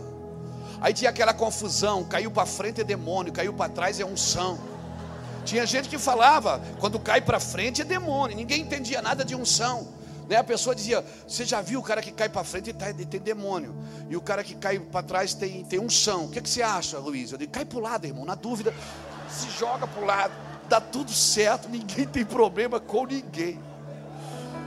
Mas a gente estava tão cheio de vontade de Jalma, a gente queria ser curado, irmãos. Eu pegava o carro, eu me lembro que uma vez o David Hobbs botou a mão em mim assim e disse assim: Deus vai botar uma medida de graça na sua vida. Você não merece, mas Ele vai te dar. Irmão, eu entrei dentro de um carro, eu fui chorando para casa, eu não consegui dirigir. Eu, fui no banco de trás jogado. Os irmãos pararam para comer, para abastecer. De madrugada eu não vi nada. Eu cheguei em casa, ele assim que foi. Eu disse: acabaram comigo. Eu fiquei três dias num quarto chorando, tentando me livrar de mim. O diabo já tinha saído. Ele já tinha saído de mim, mas eu não tinha saído dele ainda. Quantas conferências eu fui do pastor Benihim, quantas conferências Mike Bico, que botava a mão na gente, a gente saía turbinado, irmão. falava em inglês, né? touch, touch, é, aleluia. Era forte, a gente chegava aqui, a gente abria a Bíblia, a gente dizia assim: como que é possível isso? Será que é possível? Será que alguém pode andar nessa dimensão? Será que alguém pode ser usado por Deus dessa forma? Sem se perder com dinheiro, sem se perder com imoralidade, sem se perder com fama. Deus, como é possível isso, Deus? Me ajude a entender isso. Deus falou uma vez assim: Eu só posso te usar se você não me usar. Eu não quero muito de você, eu quero tudo. Eu quero que você se entregue totalmente. Então eu vou fazer um sacrifício. Não, não é sacrifício e oferta que eu quero. Eu quero, entenda Hebreus. Sacrifício e oferta não quiseste, um corpo me preparaste. Irmãos, o sacrifício de Jesus na cruz foi perfeito, mas ele seria incompleto se Jesus não tivesse ressuscitado e nascido o corpo chamado igreja. Porque só o sacrifício e a oferta que Jesus ofereceu na cruz não eram suficiente para Deus. Tinha que nascer o corpo, porque a morte de Jesus não era só para morrer, ah, Jesus morreu por mim. Ele não só morreu, você precisa entender que ele ressuscitou para que eu nascesse como corpo, não como igreja evangélica simplesmente. Eu não sou só uma denominação, como o pastor, o apóstolo falou ontem aqui. Eu sou corpo de Cristo, e se um membro do corpo padece, todo o corpo tem que padecer, meu irmão. Deus dá um indivíduo para sugerindo sempre que o coletivo seja tocado e seja abençoado. A ideia de Deus sempre foi essa. Deus é coletivo, Deus é uma comunidade de três: Pai, Filho e Espírito Santo. A oração que Ele nos ensinou é: Pai, pão, Pai nosso, pão nosso, o pecado também é nosso, e a responsabilidade de combatê-lo é nossa, é nossa. A responsabilidade de levantar o caído é nossa. Esse é o meu modelo. Alguém que aprendeu, alguém que nunca desobedeceu, aprendeu obediência por aquilo que sofreu. Esse é o meu modelo de alguém que se esvaziou de si mesmo. Meu modelo de liderança é esse cara que desceu da sua glória, que abriu mão da sua glória, desceu, morreu, ressuscitou. E a gente fica ofendido por qualquer coisa, se perde relacionamentos por qualquer coisa, como disse o apóstolo ontem, por vaidade. Por vaidade, irmãos, o que nos separa não é a nossa teologia, é a nossa vaidade. É a nossa vaidade. Porque nós temos dificuldade de nos esvaziar. Nós temos dificuldade de produzir bom ânimo. E nós queremos ser corpo de Cristo. Jesus não era só o sacrifício que ele estava dando na cruz, era um corpo que estava nascendo. Esse corpo chamado igreja. Assim como Adão que foi furado do lado e saiu uma mulher, Jesus também foi furado do lado e saiu água, saiu sangue, saiu a sua noiva, saiu a sua igreja. Mas Jesus vai voltar um dia. Alguém me disse: você tem que ficar ligado, porque ele vai vir como ladrão. Eu disse: não, vai vir como ladrão para você que não está esperando. Eu que estou esperando, ele vem como noivo. Eu vou casar com ele. Ah, meu Deus. Ele não vai me pegar de surpresa, porque eu vou estar esperando. Eu vou estar na torre de vigia esperando. Por isso que eu trabalho. Eu não trabalho para o ministério crescer. Eu não estou trabalhando para ficar rico. Eu não estou trabalhando para ter o meu nome cérebro. Não, eu estou trabalhando para que ele venha. Para que ele venha, porque cristianismo é trabalhar para que ele volte. Então, como é que eu espero a sua segunda vinda? Fazendo o que ele falou na primeira. Ele veio na primeira, riscou o desenho, deixou o modelo e disse: faça isso e me espere. Simples assim. Mas o mundo está perdido, a igreja. Meu irmão, será que é toda essa dificuldade, toda essa guerra que a gente está vivendo, será que é para a igreja orar? Ou se toda essa guerra é fruto da oração da igreja? Será que é para a gente orar tudo que está acontecendo? Ou é porque a gente está orando e está acontecendo? Quer confusão na sua casa? Comece a orar lá. Os ratos começam a vir tudo para fora, irmão. As baratas que estão nos cantos vêm tudo para fora. Coisas ocultas começam a aparecer. Quer confusão? Começa a mexer com o reino das trevas. Quer confusão? Começa a, penetrar, porque é isso que os ministérios foram chamados para fazer. Nós não fomos chamados para abrir uma igreja, nós fomos chamados para penetrar em cidades, nas estruturas morais de uma cidade. Nós somos chamados para penetrar na educação de uma cidade, na cultura dela. Nosso trabalho, irmãos, é muito mais afinco do que isso, do que uma reunião que dura duas horas no domingo. Nosso trabalho é igreja, mano. Nós somos igreja, nós somos o corpo de Cristo na terra. E a Bíblia diz que com uma só oferta, uma só, Ele aperfeiçoou para sempre os que vão sendo. Tem um povo que está sendo, já foi salvo, mas está sendo santificado. E sabe o que, é que ele fez? A Bíblia diz que ele fez isso e se assentou à destra de Deus. E o que é que ele está esperando? Ele está esperando que o inimigo seja posto por estrado dos seus pés. Quem vai fazer isso? Quem vai fazer isso? É o seu corpo na terra, agindo através da cabeça, que é Cristo. É o corpo de Cristo que vai penetrar nas cidades, penetrar nas estruturas, penetrar nas regiões celestiais, vai tomar. Irmão, Jesus não foi no inferno e não pregou aos espíritos de, em prisão por ir. Ele não foi lá fazer um culto, uma, uma cruzada evangelística. Ele foi lá buscar o que era dele, pastor Rogério. A Bíblia diz que ele levou o cativo, o cativeiro, ele pegou o passarinho, a gaiola, levou tudo com ele. Antes de entrar aos céus, ele desceu e pregou aos espíritos em prisão. Todo mundo que estava junto lá, todo mundo para que todo, toda a era tivesse salvação dele para frente, dele para trás. Todos ouviram, todos podem ser remidos.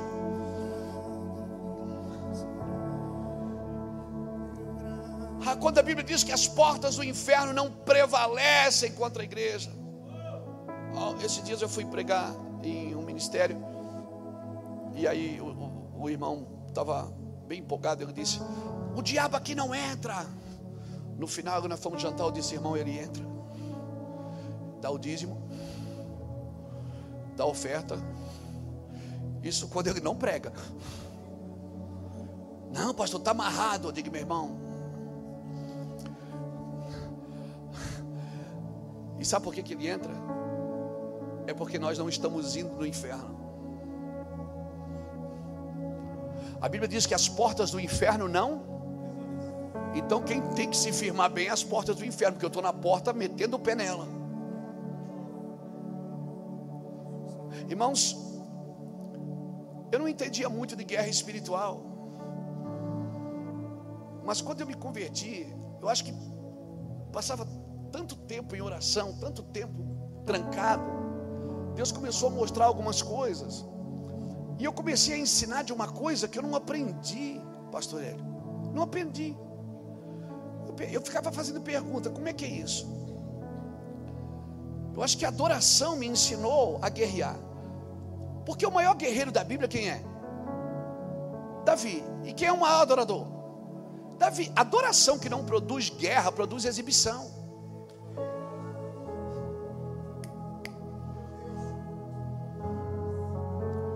Se todo ministro soubesse o que é um instrumento na mão dele, se todo pregador soubesse o que é um microfone, à medida que ele vai rasgando os céus e vai entrando, e vai entrando, e vai entrando. Não sei se é o Salmo 68, está na Bíblia. Diz que assim se move a procissão do Senhor. Os cantores vão na frente, os tocadores vão atrás e as donzelas vão no meio tocando a dufe. Ou seja, a igreja do Senhor, a pura, santa e noiva do Senhor, ela caminha no meio da adoração. É assim que se move a procissão do Senhor. Então, se tem uma coisa que nós vamos restaurar como corpo é a adoração, a pregação do Evangelho, a unidade apóstola o jejum. Deus, irmão, essa conferência, ela, ela, tá, ela nunca esteve. É o sexto ano? Sétimo, né, Rogério? Sexto, né, Djalma? Ela está fazendo jus ao nome. Remir. Deus está remindo. Deus nos chamou para algo mais profundo nesses dias. Não dá para ser crente meia boca, não, irmão. As, exigências de Deus são para os íntimos. Deus vai exigir coisas de você que talvez não vai exigir de outros. Você vai dizer, ah, mas isso é religiosidade. Não é. Não é, é que Deus está te chamando para um lugar mais perto. Amém? A igreja profética ela não pode andar pendurada na justiça dos homens. A igreja profética ela nasceu para cumprir o que está escrito. A Bíblia diz que Jesus nasceu em Belém da Judéia para que se cumprisse o que fora dito. Tu, Belém de Judéia, sendo a menor de Efrata, de ti sairá o rei. Depois foi morar em Nazaré para que se cumprisse o que fora dito. Depois desceu ao mar da Galileia para que se cumprisse o que fora dito. Jesus andava nas escrituras, cumprindo o que Deus disse. Ei, eu tenho que parar para ouvir a Deus, porque não faz mais sentido o que eu estou fazendo não é o que eu faço, é o que eu estou me tornando. Porque se eu, o que eu estou fazendo não está contribuindo com a volta de Cristo, eu preciso parar o que eu estou fazendo. Eu preciso decidir. Eu sou alguém que nasceu para fazer ou nasceu para cumprir? Ó, até rimou. Que frase bonita para camiseta, hein, Cris? Eu preciso decidir. Ou eu nasci para fazer, ou eu nasci para cumprir. Meu Deus, nem Salomão falou uma coisa dentro bonita. Sim. A igreja tem um cenário para promover. E o cenário que a igreja tem para promover é o cenário bíblico. A igreja tem que penetrar em todas as esferas de uma sociedade, irmãos. Todas as esferas de uma sociedade. A igreja tem que interferir. Ela tem que interferir só que a igreja não é militante, ela é profética. A igreja foi chamada para levantar braços, não beijar pés.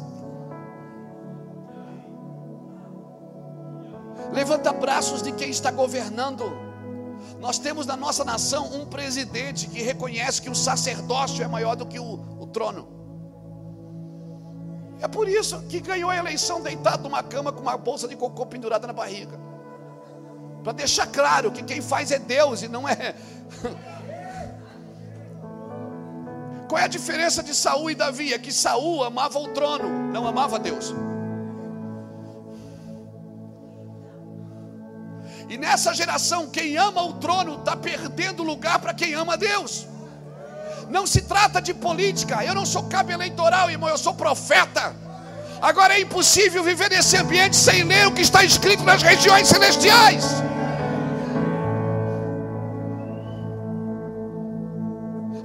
Igreja não precisa trabalhar para se defender, porque o fim dela é glorioso. A igreja não precisa trabalhar para se defender. Quem defende a igreja é o cabeça dela. Amém. E quem se levantar contra ela vai pagar o preço do levante. Nós precisamos entender o nosso chamado nesses dias. E mais do que entender o que temos que fazer, temos que entender o tempo que vivemos. Porque o tempo determina um modo. Há um tempo e um modo para todas as coisas debaixo do céu. O tempo determina um modo, não é o modo que determina o tempo. Um profeta, ele é como um estilista de moda. Ele está no verão desenhando a roupa do inverno. Aí quando ele mostra assim, ó, pastor, casaco de pele, você diz, está amarrado, casaco de pele, 40 graus. Você diz, quando, quando um profeta fala, não faz sentido. Porque ele está sempre numa estação na frente. Quando você vê o desenho dele, você diz: Esse cara é louco, estou 40 graus aqui, ele está desenhando casaco de pele. Mas você esqueceu que a estação vai mudar. E quando a estação mudar, o que ele viu, o que ele disse, vai estar de acordo, porque a estação vai mudar. Brasil, espere, porque a estação vai mudar. E as palavras que foram liberadas para nós, como celeiro, eu desde menino eu ouço Brasil celeiro. Sabe o que é que um celeiro faz? Armazena para um tempo de escassez. Sabe o que é que um celeiro faz? Ele armazena. Sim, armazena. Se prepare, porque o mundo já está dizendo que o mundo vai passar necessidade de alimento, menos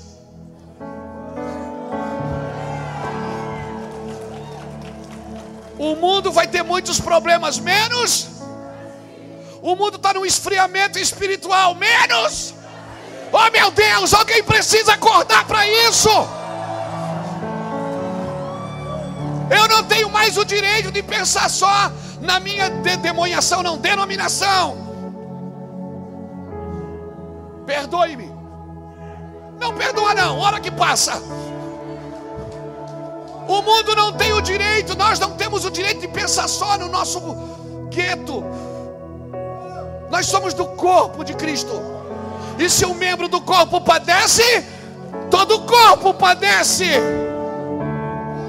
E Deus não me chamou para ir para a internet falar mal da igreja. Deus não me chamou para ir para a internet falar mal do pastor A, pastor B ou pastor C que teve problema. Deus me chamou para dizer assim: se ninguém te quiser, vem para cá que eu cuido de você. Há um bálsamo em Gileade. Nessa geração eu quero ser como José de Arimateia. Eu quero investir no corpo morto de Cristo. Todo mundo quer o corpo vivo. O corpo vivo faz milagre. O corpo vivo multiplica alimento. O corpo vivo tem seguidores. O corpo morto ninguém quer. Mas aquele homem foi diante de Pilatos e disse assim: Me dá o corpo.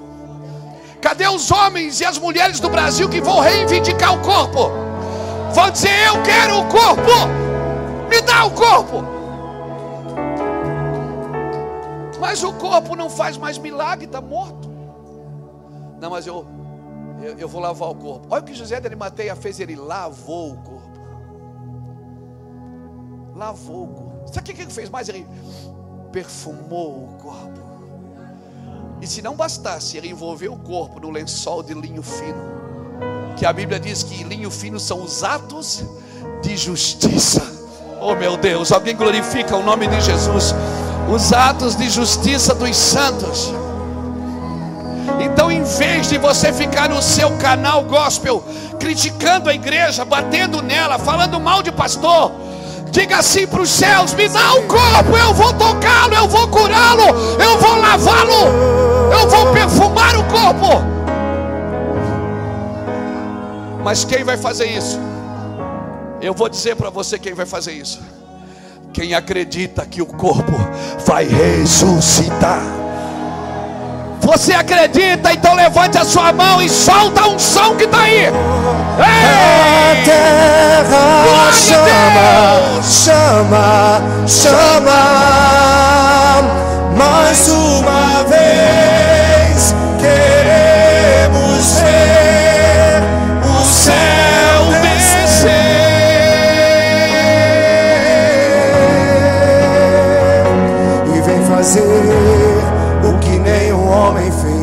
fazer o que a história nunca viu vem cumprir o descrito em Joel. Aviva a luz, aviva a luz, vem fazer o que nenhum homem fez em fazer. O que a história nunca viu vem cumprir o descrito em Joel. Aviva a luz. Ei! Glória a Deus! Ressuscita. Vai ressuscitar. Cutuca alguém que está do seu lado e vai ressuscitar. Você crê? Você crê? Diga assim: o dinheiro que você está gastando com a igreja, diga: o dinheiro que você está gastando com a igreja não é em vão. Diga: o tempo que você está gastando com a igreja não é em vão. As lágrimas que você está derramando pela igreja não é em vão. Ela vai ressuscitar o Brasil. Deus vai levantar a igreja brasileira. ressuscita, ó terra que estava morta, ó vale de ossos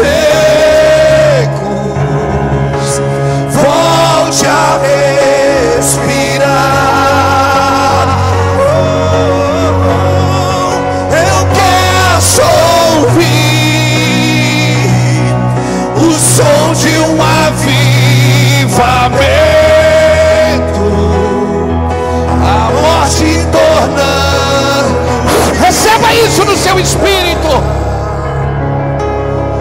ressuscita. Sim, mais uma vez. ressuscita, ó terra que estava morta. Nós cremos, Jesus. Nós cremos,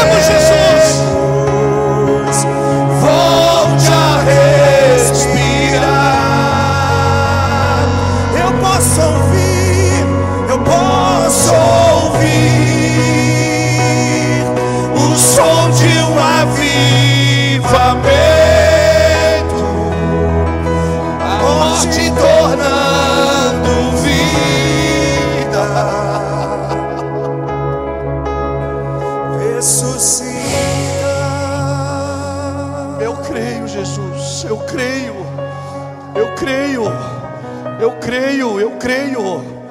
Deus não leva você num vale de ossos secos para dizer que os ossos estão secos. Chega de diagnóstico, nós já temos o diagnóstico. Deus te leva no meio do vale para olhar para aquele vale e dizer: vivam, vivam, vivam. Alguém pode profetizar sobre a sua cidade, alguém pode profetizar sobre a sua terra, alguém pode profetizar sobre a sua casa, alguém pode profetizar sobre a sua família. Aleluia. Volte, volte a respirar.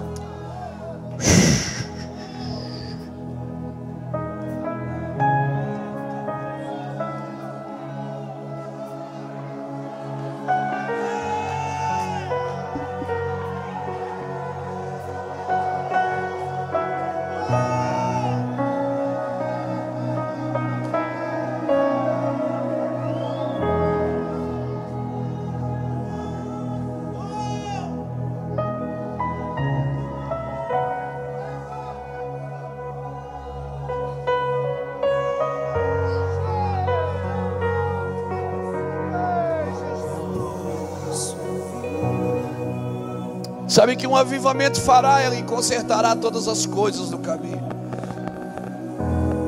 Nós ouvimos relatos aqui ontem do apóstolo dizendo que pessoas que não gostavam dele se tornaram amigos.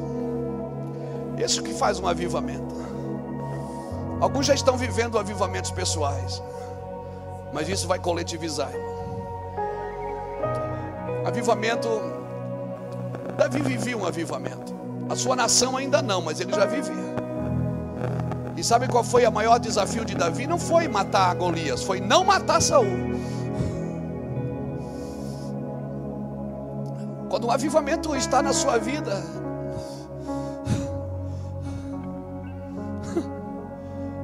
alguns já estão vivendo no Brasil um avivamento pessoal.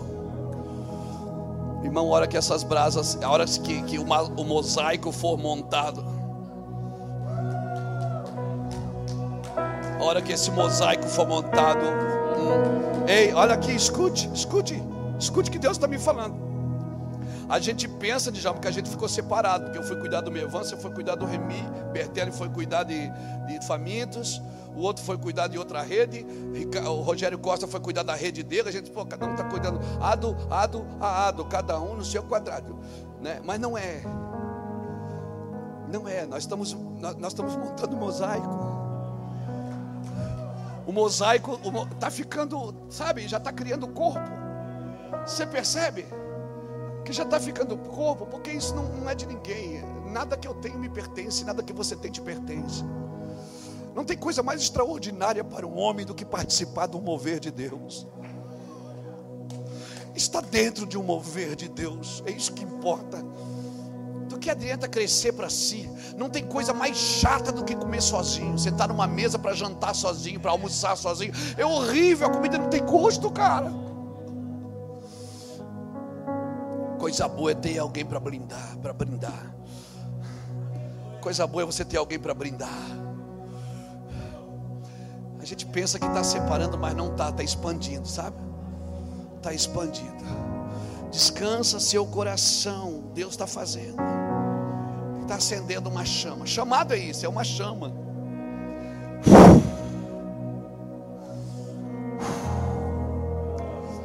Isso é um chamado. E o pior é, a gente diz assim: eu tenho um chamado. Não, você não tem um chamado, é o chamado que tem você. Porque se você achar que o chamado é seu, você vai usar ele para você. É você que é dele, até porque Deus não deu a igreja para pastores, Ele deu pastores para a igreja. Você pertence a algo. Mas, pastor, se. Eu conversei com um pastor esses dias, ele dizia assim: eu investi na unidade, mas só que eu estava perdendo a minha igreja. Eu não posso investir numa coisa e perder a outra. O que, é que você acha? Eu digo, só tem sentimento de perda quem tem sentimento de posse. Se você não tem sentimento de posse, você não tem, não tem sentimento de perda. E quando você perder, você vai entender que é Deus que quer assim. Porque se Deus tirou alguma coisa, fique tranquilo.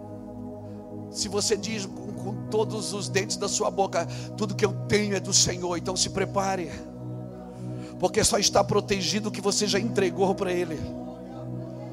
Eu viajo pelo mundo, às vezes estou dentro do avião, o diabo diz assim: vou matar seu filho. Eu digo: não é meu.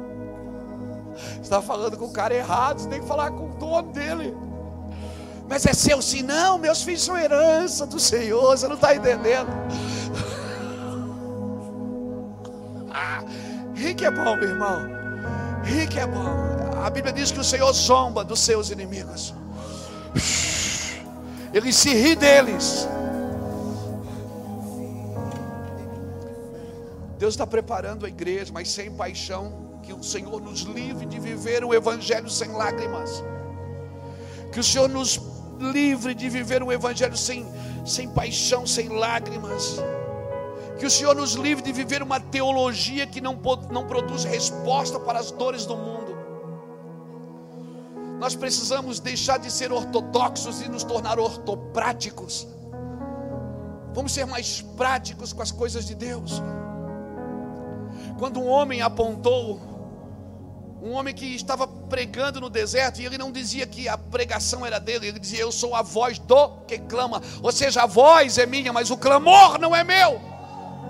Tem alguém clamando dentro de mim. E esse homem sozinho, esquisito, esse cara esquisito. As pessoas saíam das sinagogas e iam ouvir esse cara.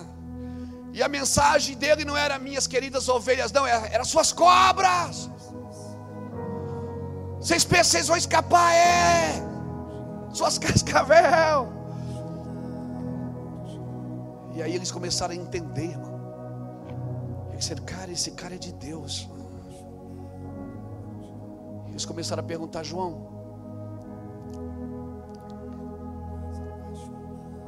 o que, que a gente faz? Vamos jejuar, vamos orar, vamos adorar. Nós estamos aprendendo nesses dias sobre oração, sobre jejum, sobre adoração, sobre unidade. Vamos, vamos, vamos fazer tudo isso, porque esse é o princípio para a volta de Cristo. Mas João não disse para ninguém, vai para o monte e faz uma campanha. Ele não disse, vai para a igreja e faz isso. Não, ele disse assim: ó, quem tiver duas túnicas, dá uma para quem não tem. E o soldado disse: E eu que sou soldado? Ele diz: Não abuse da sua autoridade. E o cobrador de impostos, ele disse: Eu cobro imposto. Ele disse: Não cobre mais do que é devido. Ele trouxe uma simetria para o evangelho. Ele tornou aquela ortodoxia em algo prático.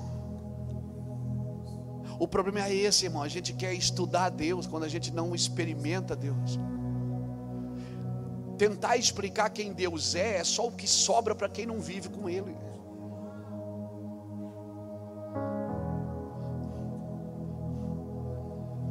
Deus você precisa provar e ver que o Senhor é bom. E eu te garanto, quanto mais você prova, mais você vai querer estudar sobre Ele. Você provou, você quer ir para a Bíblia. Você teve uma experiência, você quer mergulhar nas Escrituras, você quer entrar no curso, você quer fazer teologia, você quer aprender, você quer tocar um instrumento. Eu toco dois instrumentos, irmãos: sino e campainha. Eu aprendi duas notinhas só para adorar o Senhor, três notinhas. Lá para longe da nota, dó, dá uma dó e mi, misericórdia. Mas eu pego às vezes meu violãozinho e fico lá, só, só nós dois. Nunca vou gravar um CD. Já gravei um, né, Cris? Cantei 27 vezes a música para eles poderem gravar. Eu atrapalho esse irmão, coitado. Mas depois que eu descobri que não é da música que Deus gosta, é de mim, até eu canto. Eu vou te falar uma coisa, querido pastor. Nós precisamos disso. Nós precisamos dessa paixão. Talvez eu e você vamos precisar de fazer, parar de fazer algumas coisas que não fazem mais sentido. Nós devemos parar de tentar, como disse o pastor enquanto orava, que hoje estava prestando atenção nas palavras que ele estava liberando. Não vamos tentar edificar o que Deus já removeu. Tem coisas que os marcos antigos nós não tiramos, por isso estamos aqui ouvindo nossos irmãos mais velhos. Nossos irmãos mais velhos que já passaram mais do que a gente, já sofreram mais. Eu não posso tratar isso como uma cinza que já queimou. É, porque às vezes a gente fala, Deus vai sobrar a cinza do altar e vai botar uma lenha nova. Não, irmão. A Bíblia não fala isso, não. A Bíblia diz em Levíticos, no capítulo 6, versículo 8 em diante, que todas as manhãs o sacerdote ia lá, tirava a cinza do altar e colocava ela num lugar limpo, e colocava uma lenha nova.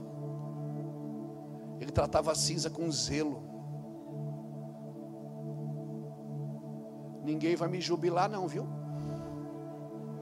Não vem com esse papinho de jubilar, porque. Não vou, não. Vou estar aqui para cima, vou para cima, pelo. Toca aí, nós vamos. Eu vou incomodar uma beirada ainda. Não se gabe de ser uma lenha nova hoje, porque você vai ser cinza amanhã de manhã.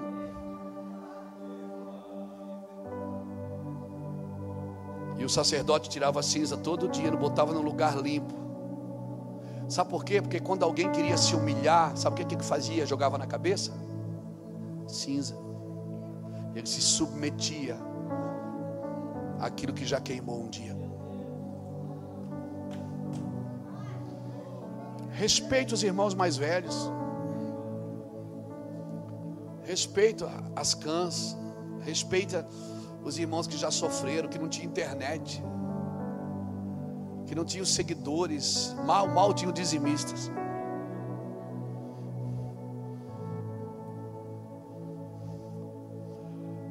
Nós precisamos entender gerações, irmãos, e respeitá-las. Você sabia que aposentadoria era estratégia de guerra para tirar os velhos da frente? Davi, quando consultou os meninos, ele fez um carro de boi. Mas quando ele voltou para Israel e consultou os anciões, os levitas, eles disseram: Davi, não é assim que carrega a arca, não, filho. Ele tinha uma, ele tinha uma coisa, ele queria fazer a coisa certa, mas se aconselhou com gente errada.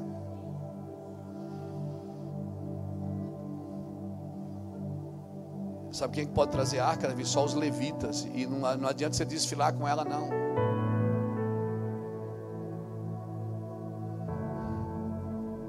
Uhum. Não é desfile, não. Tem que trazer no ombro. Os levitas têm legalidade, então Davi fez e deu certo. Então nós estamos vivendo nesse momento de uma transição, nós estamos no meio de uma transição no Brasil, irmãos. E se nós entendermos isso, nós vamos entrar num lugar sobrenatural. Pastor, mas eu estou sozinho lá. Irmão, deixa eu te falar uma coisa. Isso não é mais desculpa para a gente. Ninguém me ajuda, ninguém me socorre, estou sozinho. Irmão, quando eu comecei o ministério numa cidade pequena, ninguém gostava de mim. Já me chamaram até de demônio dos olhos azul, o diabo louro, falso profeta, herege. Todo mês alguém arrumava uma mulher para mim. Eu fiquei quieto, fui para cima, fui trabalhar. Escute uma coisa: estar sozinho não é desculpa, irmãos. No dia da multiplicação do pão, dos pães, tinha cinco mil para comer, tinha doze para servir e um só para ofertar. Sabe o que eu aprendo aqui? Que a necessidade da maioria sempre se serviu da fé da minoria. Deus não precisa de muita gente. Eu estou disposto. Eu quero. Se eu quiser, eu vou investir em quem quer. Se o cara quer, nós dois somos a maioria. O exército de Davi sempre foi assim. Deus sempre trabalhou. Quando tinha muita gente, Deus mandava um pouco embora. Vocês não achar que foi vocês que ganharam. Manda os covardes embora. Não dá para falar isso hoje, irmão.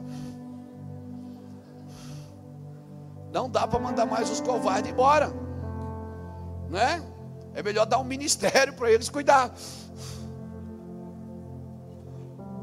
Não dá. Deus sempre usou a minoria. Ele sempre envia homens como resposta. E quer saber o que eu penso? Que aquilo que você está buscando e aquilo que você está querendo, alguém já está carregando nesse país. Tem alguém que já carrega o que você busca. Fique esperto. Como é que eu vou saber? Ouça, ouça ela, ouça ele. Chegue perto. Como é que eu vou saber? Ah, você vai saber. Porque quando começar a falar, aquilo salta dentro do seu coração. É como Maria na casa de Isabel, as crianças pulam no ventre. Quando você anda com alguém que carrega o mesmo sentimento, quando você anda com alguém que, é, carrega o mesmo sentido profético, a mesma voz profética, irmão, é incrível. A pessoa não precisa ter nada, mas se ela tem a voz, a voz, ela não precisa nem ser pregadora, porque tem muitos pregadores que não têm a voz. A voz, que ela grita dentro de você, irmão, quem está indo para o mesmo lugar se encontra no caminho, meu irmão. Quem quer a mesma coisa se encontra no caminho fique tranquilo, Deus promove o encontro. Deus promove o encontro. Amém? Então eu quero deixar claro isso para você. Não tenho muito, eu não tenho. Quando alguém para na minha frente e diz assim, pastor, transfere. Eu digo, pega meu lenço. Para quê? Você vai ungir? Não, para você chorar. Pensa que é fácil assim, meu filho recebe. Não, Mas eu vou cair na unção, depois você vai levantar e vai continuar. Deixa eu te falar. O que você está buscando, alguém já está carregando. Tem alguém que tem uma palavra, uma chave que vai virar dentro do seu espírito. E como é que eu sei que esse alguém é de Deus? Porque ele não vai pedir nada para você. Um dia Abraão encontrou dois líderes, o rei de Sodoma e Melquisedeque. O rei de Sodoma disse: Me dá. Melquisedeque disse: Senta aqui, vamos comer. Pão e vinho, trago de volta você para a comunhão. Mas Abraão deu, deu porque quis, ele não pediu. Você encontra, sempre vai encontrar alguém que vai ativar a sua vida e seu ministério. Por quê? Porque não vai te pedir nada, vai estar sempre com a chave na mão ativando você. Se a minha Bíblia está certa, e eu sei que está, que o pai, os pais agregam para os filhos, quem é pai não é dono. Quem come debaixo da mesa são os cães na mesa de donos, não na mesa de pais. Os filhos comem na mesa, não comem o que cai debaixo da mesa dos seus donos. Quem tem pai não tem dono. Por que vocês ficaram tão inquietos? Eu sei por quê. Porque você pensou em alguém agora. Eu não estou falando isso para você pensar em alguém, eu estou falando para você pensar em você. Como você vai ser nos próximos anos? Porque às vezes eu saio do ministério porque eu não concordo com ele. Cinco anos depois eu estou fazendo pior do que o lugar que eu saí. Eu só queria ser dono de alguma coisa. Nós precisamos cuidar com isso, irmãos. Deus está formando um exército, não é uma creche, não é uma creche de meninos, não se dá herança para meninos. Meninos estão correndo atrás de seguidores, meninos estão brigando por coisas banais. Qual é a diferença do maduro e do imaturo? É que o imaturo, ele acha que já sabe tudo. E o maduro? O maduro também acha. Ou melhor, ele acha que ele ainda não sabe tudo. Mas às vezes ele é tentado a ser imaturo e achar que também sabe tudo. Então Deus está nos chamando para andar em unidade. Deus está nos chamando como corpo, e não é o nosso sacrifício, é o nosso entendimento. Pastor Djalma estava dando uma palavra sobre ofertas aqui. Eu estava olhando para o Djalma e estava me emocionando. Não é porque o meu amigo estava falando sobre dinheiro, porque a gente tem até um tabu para falar disso. Porque tanta gente fez tanta caca com dinheiro que parece que ficou uma mentira em nosso meio. Não, irmão, não é porque a gente fez caca que as palavras perderam o poder. Enquanto o Djalma falava, eu lembrei dos três magos que foram visitar Jesus. Eles foram visitar um bebê, mas eles não levaram presente para um bebê. Eles não levaram chacoalho, carrinho de bebê, fralda, não. Eles levaram presente de rei. Porque não é o que eu vi, é o que eu entendi. é o que eu entendi que vai me arremeter num lugar de desfrutar, porque eu só desfruto o que eu entendo, meu irmão. Ouvindo alguém o evangelho do reino e não entendendo, vem o maligno e toma-lhe a semente. Mas se eu entendo, pronto, já era. Então eu acredito, irmãos, que Paulo não entendeu tudo. Até ele ia ao terceiro céu. Quando ele chegou do terceiro céu, ele mudou talvez o seu discurso, porque ele disse: Olha, eu estava orando por uma coisa que eu não vou orar mais. Deus falou que não precisa mais, que eu já entendi. Eu já entendi que eh, o poder dele se aperfeiçoa na minha fraqueza, e quando eu estou fraco é que eu estou forte. Então essas coisas eu não vou mais, não vou mais orar. Irmão, o nosso modelo, o nosso modelo, escute, o nosso modelo de liderança é alguém que aprendeu a obediência por aquilo que sofreu. E a nossa forma de trabalho hoje é: nós fazemos campanha, pare de sofrer. Porque eu vou te dizer por quê? Porque nós não entendemos o princípio. Nós temos um líder, um pai, um modelo correto, a plenitude da criação, a plenitude de todas as coisas, a medida exata do amor de Deus, que se esvaziou de si mesmo, que aprendeu a obediência por aquilo que sofreu. E nós queremos livrar as pessoas do sofrimento. Nós ainda estamos fazendo culto para pessoas.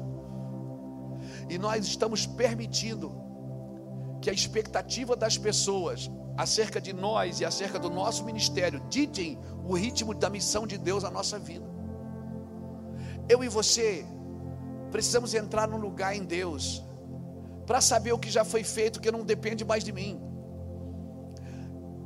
Não depende mais de mim. Amém, irmãos? Porque se eu não entender isso, eu posso dificultar o propósito de Deus na minha vida, pastor Djalma. Deus tinha um problema, se é que ele tem problema, não sei, mas deixa eu usar um, uma, uma simbologia aqui. Deus tinha um problema, Nínive. Deus queria salvar Nínive. E aí ele chama Jonas. Agora Deus tem dois problemas. Porque o cara não entendeu o que Deus queria fazer. Mas eu recebi uma palavra de uma sentença de morte. Cara, mas o que Deus quer fazer é muito maior do que Ele te mandou dizer.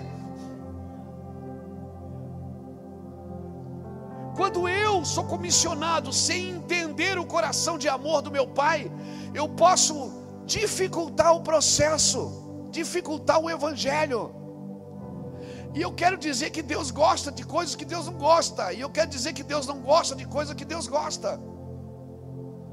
Então, eu por isso que eu acredito que Deus responde às nossas orações enquanto elas são infantis, porque depois é eu que tenho que responder à vontade de Deus.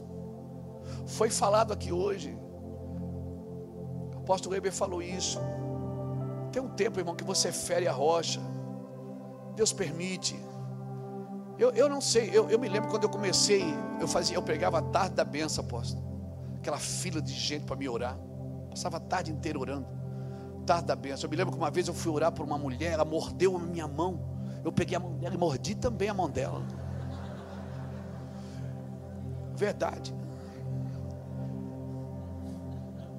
Aí outra pessoa caiu endemoniada, um diácono veio e trouxe água. Não dá água. Ela jogou o copo d'água em mim. Eu disse: Pega um copo d'água lá para mim também. Eu fazia essas loucuras. Mas Deus estava explorando a minha vontade. Eu tinha vontade, eu era um menino de oração. Orava, ia para o monte, dormia enrolado numa lona, com um pão de casa e uma garrafa d'água. Passava dois, três dias em jejum e oração. Descia do monte, as pessoas caíam endemoniadas andando de bicicleta. Né? E uma vez eu fui pregar na Argentina, o cara dizia assim: Está cá nós, Luiz Hermínio que tinha o raio-x nos seus olhos. Eu digo raio-x nos olhos tinha. Era eu. Eu estava eu cheio de vontade. Você chegava, não é? Você orava pelas pessoas, não caía, a gente derrubava, irmão. Tinha uns teimosos que não caía, vai cair pronto. É ou não é? Mas à medida que você vai crescendo, Deus vai dizendo assim: agora chega. Você já entendeu. Antes, eu permiti você ferir a rocha porque eu queria mostrar para o mundo que eu estava contigo. Agora você não vai ferir mais, não. Agora é você que vai ter que mostrar para o mundo que você está comigo. Vai mudar aqui o negócio. É a forma de fazer vai mudar. Você não pode mais fazer as coisas de menino. Então pronto, irmão. Eu já ungi com óleo de Israel e não era de Israel, era do mercado. Mas eu vi na televisão o cara falar com óleo de Israel.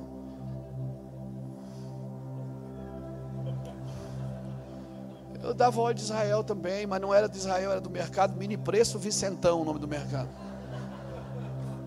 Você sabe, né, Bruno? Mini preço. Eu já, irmão, eu já fiz, já fiz. Eu já fiz, eu não tenho vergonha de falar por quê? Porque eu era cheio de vontade, e eu sei que Deus não leva em conta o tempo da minha ignorância. Agora, a coisa que eu já sei, que eu já aprendi, irmãos, que já se tornou verdade selada no meu espírito. Ah, irmão, eu só faço se eu quiser. Eu sei que não precisa mais ser assim. Mas você não acredita que Deus pode curar através de um pano? Claro que eu acredito, irmão. Quantas vezes eu já enchi um pano com óleo e dei para a pessoa levar, para botar no, em alguém que estava com câncer e foi curado. Mas eu não fiz a campanha do, do pano, porque uma manifestação não substitui uma doutrina. Você não viverá um avivamento se você não entender que uma manifestação não substitui uma doutrina. A doutrina é maior do que a manifestação, irmãos. Se o corpo de Cristo, então eu preciso dessas, dessas dicas. Eu não vou para a internet bater nos meus irmãos que estão fazendo isso. Não, eu já fiz isso. O corredor de fogo. Nós subíamos uma sala, orava e jejuava três dias. As pessoas passavam no meio, orava, aquela montura de cura, e a pessoa vomitava, e a gente escorregava naquele negócio que o outro vomitou e caía, e meu Deus, era uma festa, e nós todos chorava, e meu Deus, era glória, maravilha, aleluia, coisa linda, irmão. Mas foi para um tempo, a estação mudou, meu irmão. Deus está nos chamando para uma responsabilidade. Olha, o leão preparou Davi para o urso, o urso preparou Davi para o gigante. O gigante preparou Davi para Saul. E Saul preparou Davi para reinar. Nada se perde no caminho, irmãos. Todas as coisas cooperam para o bem daqueles que amam a Deus e andam segundo o seu propósito. Eu quero orar por você. Estou no horário, estou no horário, estou dentro. Está indo, né? Termina agora, né? Glória a Deus. Aleluia. Então, Deus fez. a minha pergunta é: você está faminto ou está curioso?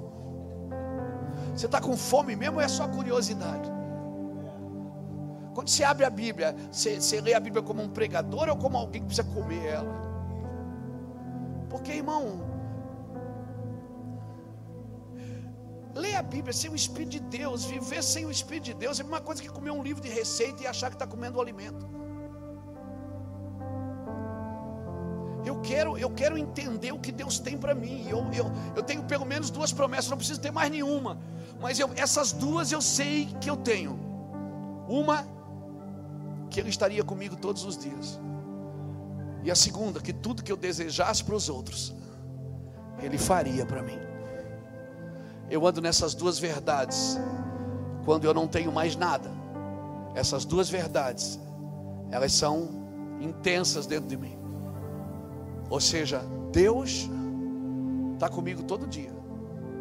E outra coisa, tudo que eu desejar para alguém é o que Ele fará por mim. Então eu desejo que o seu ministério cresça. Eu desejo que a gente entenda, eu desejo que você entenda, eu desejo que você prospere, eu desejo que seu casamento seja uma bênção, que seus filhos sejam abençoados, prósperos. Eu desejo saúde divina para você, meu irmão. É isso que eu desejo. Eu já fui frustrado, irmão. Eu via todo mundo crescer e eu ficando para trás. Eu ia, eu ia nas grandes conferências dos meus amigos, hoje são todos meus amigos, mas eu ia nas conferências dos irmãos de Belo Horizonte, do Cirilo, do Judson, do Kila. Eu ficava lá sentado, do Gruber, do Irineu Gruber, da Heloísa. Eu via aquela lá, eu, eu, eu pastoreando uma igreja lá no sul do Brasil, juntando moeda para pagar conta de luz. E eu ficava pensando, Deus, o senhor, o senhor não vai fazer comigo, né? Fala a verdade. Eu via aquela unção, aquela coisa gostosa, dizia, fala, fala, você não vai fazer comigo. E Deus disse, vai, Luiz. O problema é que você quer dar resultado e não fruto. Nem todo mundo que dá resultado dá fruto. Eu comecei a chorar, isso faz anos, irmãos. Eu disse, tá, e como que eu me preparo para dar fruto? Ele disse, enquanto você não dá fruto, celebre alguém que já está dando fruto. Celebre a vida dela. Se alegre com ela. Não tenha inveja dela. Ame-a. Invista nela. Mas ela nem precisa da minha ofertinha, pastor. Mas invista. Porque um dia, Luiz, você vai dar fruto. Porque o que você deseja para os outros, eu vou fazer por você. E a palavra final foi: Isso é corpo. Quando o corpo está doente, todo o corpo trabalha para expulsar, não é, doutor? Aquela doença. Enfia um espinho no dedo para ver. O corpo quer mandar aquilo para fora. O corpo trabalha para ser curado, irmãos. E a medicina tem avançado que as pessoas estão tirando sangue do próprio corpo e aplicando no próprio corpo. Coisa doida, né? Estava no Chile, alguém falou de célula tronco falando isso, eu não entendo nada disso. Dizendo que tira a célula do corpo para botar no próprio corpo. Eu digo, meu Deus, vai ver que Deus já fez tudo pronto, né? Está tudo na gente. Tudo que você vai ser, vai ter e vai fazer está em você. Você só precisa de alguém para virar uma chave. E eu estou disposto. Essa casa está disposta, esse ministério está disposto a te ajudar a virar essa chave. Mas prometo uma coisa: tudo que está sendo derramado em você, derrame aonde você estiver. Em quem merece e em quem precisa. Fique de pé comigo, por favor. Thank you.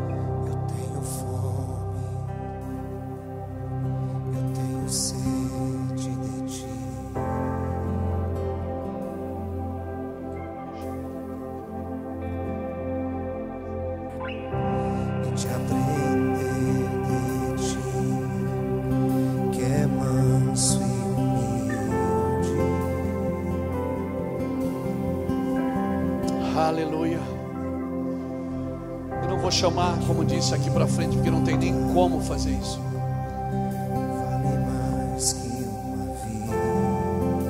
Mas eu ia pedir uma coisa, já que nós estamos falando de corpo, vamos deixar o sangue correr no corpo. Vamos aproveitar que a gente está sem máscara, glória a Deus. Abrace umas duas, três pessoas perto de você e, e peça permissão. Posso ministrar algo na sua vida? Ministre um no outro. Vamos deixar o sangue correr no corpo. Vamos deixar o sangue correr no corpo. Chega lá, baraba, chora, lá, mandara,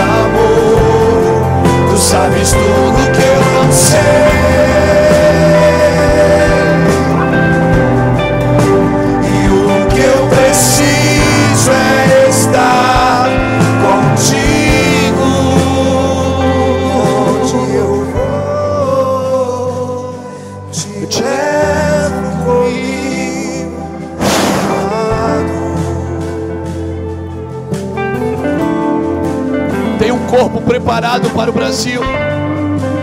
Tem um corpo preparado no Brasil. Tem um corpo preparado no Brasil. Tem um corpo preparado no Brasil.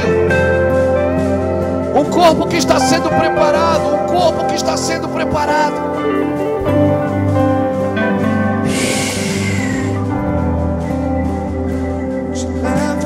Amém, irmãos. Dê um aplauso ao Senhor por essa palavra, por essa noite.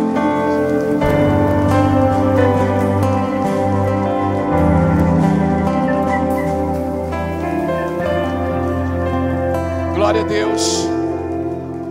Irmãos, como diz o meu amigo Luciano, foi um prazer servi-los na mesa do Senhor.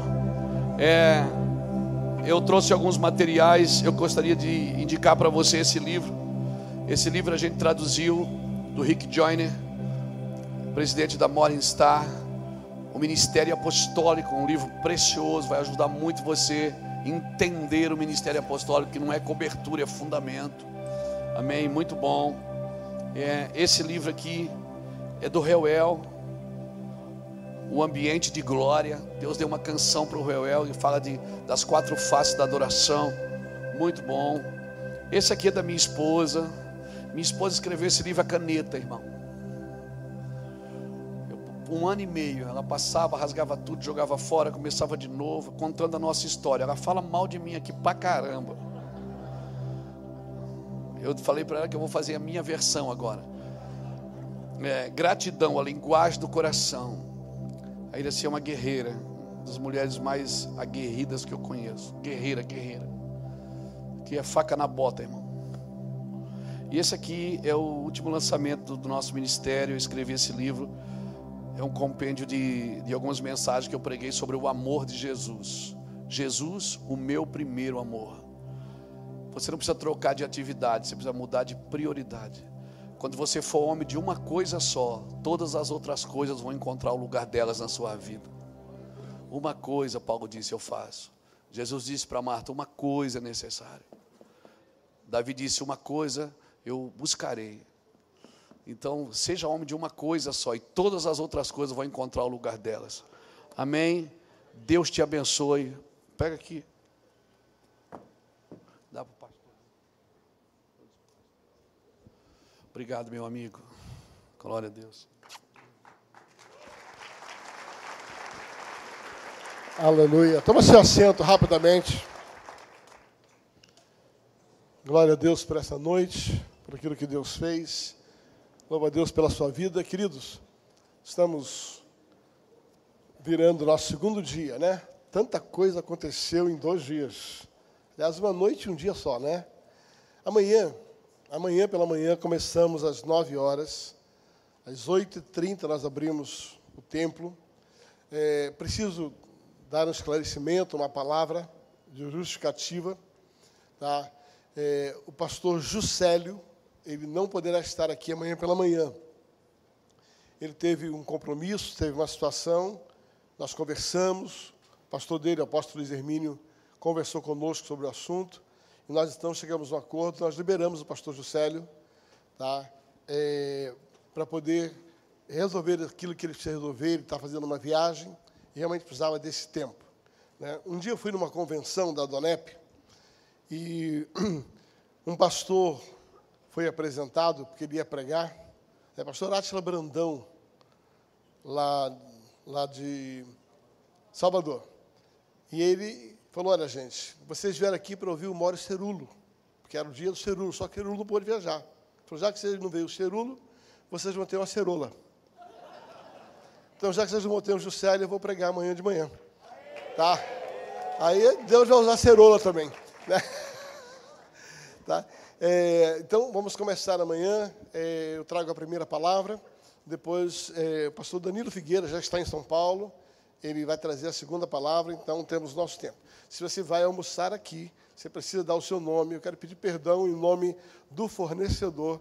Nós tínhamos pedido a encomenda para eles, ele falhou com algumas, com algumas encomendas, nós já agilizamos um segundo fornecedor, e então dê o seu nome para você ter segurança da tua, da tua alimentação amanhã, tá? E aí estamos liberados. À tarde, amanhã à tarde, eu quero ter uma reunião com quem se interessar. Nós queremos falar sobre a visão do Remi. O que que é o Remi na sua essência? Porque o Remi não é um evento. O evento é onde o Remi é ativado. O Remi é uma rede de relacionamento. E relacionamento não se faz uma vez por ano. Relacionamento se faz na mesa, se faz no dia a dia. E amanhã nós vamos conversar um pouco sobre o que é o Remi, como é que, de alguma forma, se você tiver interesse, você pode se envolver na sua região através do Remi. Muitas pessoas me perguntaram, pastor, não dá para levar é, uma conferência dessa para tal lugar? Deixa eu falar para você. Se você está atrás de uma conferência, você está no lugar errado. Tá? Nós não estamos aqui para promover conferência numa cidade, outra cidade, estamos aqui para promover relacionamento. A conferência é uma ativação para poder gerar o relacionamento. E a maioria das pessoas, quando assim, dá para levar uma conferência dessa lá para, lá para sei lá, é, sei lá, sabe, levar para tal lugar, o que as pessoas estão na expectativa é que os preletores daqui vão para lá. Tá? Nós conseguimos, com muita graça de Deus, uma vez por ano reunir esse grupo. Tá? Então, o que nós fazemos é, se houver uma ativação, nós vamos ter uma regional é, é, ali em Minas Gerais, vamos ter uma regional em Mato Grosso, uma regional em Mato Grosso do Sul, já está programado umas regionais. Mas quem ministra as regionais é a própria equipe, é o próprio time que, da executiva do REMI. Queria que todos os irmãos do REMI, da executiva, ficassem em pé, por gentileza. Todo o time da executiva do REMI pudesse ficar em pé. Tá? Ó, temos gente aqui, temos, temos gente, são 16 pessoas, Aqui está uma parte das pessoas, as outras estão em atividade, obrigado. Então, é a nossa equipe que vai trabalhar nas regionais e as atividades. Amanhã, às três horas da tarde, duas e meia, às duas e trinta, nós vamos ter uma reunião para quem quer conhecer um pouco mais o Remi por dentro. Né? Então, queria é, pedir a você, se você tiver vontade, faça aí. Última coisa, tá? quando você sair daqui, dá uma descidinha aqui do lado direito, Ali você vai ter alguns, algumas, alguns artigos, né? você vai ter ali a exposição de alguns materiais, a Mar Aberta expondo ali cadeiras. Essas cadeiras aqui, tem um precioso amigo Darcy, ele, ele tem nos ajudado, ajudado tanta gente. Tá? Passe ali, procure informações, tem várias informações que vale a pena você participar. Amém, queridos? Só isso? Tem mais alguma coisa a falar? Não? Falamos demais? Vamos ficar em pé para orar? Amanhã à noite, pastor Josué Gonçalves. Né? Então, amanhã à noite, teremos o pastor Josué Gonçalves. Tá? Último aviso, né? É, aquele pedidinho de ontem. Tá? Nós estamos procurando dar bom testemunho para a vizinhança. Então, você viu que nós procuramos terminar às 10 horas em ponto. Tá? Você não viu, mas quando deu 2 para as 10, eu cheguei para o baterista e falei, ó, leve. Tá? A gente quer ter esse bom testemunho a igreja de Atos dos Apóstolos, ela caía na graça de todo o povo, porque ela tinha consideração por aquilo que acontecia em volta dela. Então, nos ajude com isso, amém? Temos um acordo? Tá? Procure sair, converse mais longe. Se você tem carro, pelo amor de Deus, não trave a turma aqui. Tá? Procure andar rapidamente, senão você vai prender muitas pessoas aqui. Por favor, ok? Pai, muito obrigado por essa noite, obrigado pelo privilégio de termos o Senhor como nosso Deus. Obrigado a Deus, porque o Senhor tem tocado esta, este evento de uma maneira tão especial. Pai, aquilo que o Senhor começou, conclua, Senhor Deus, em nome de Jesus. Amém. Deus abençoe. Dá um abraço aí umas 1.200 pessoas. Passe lá atrás, compra lá uma coxinha.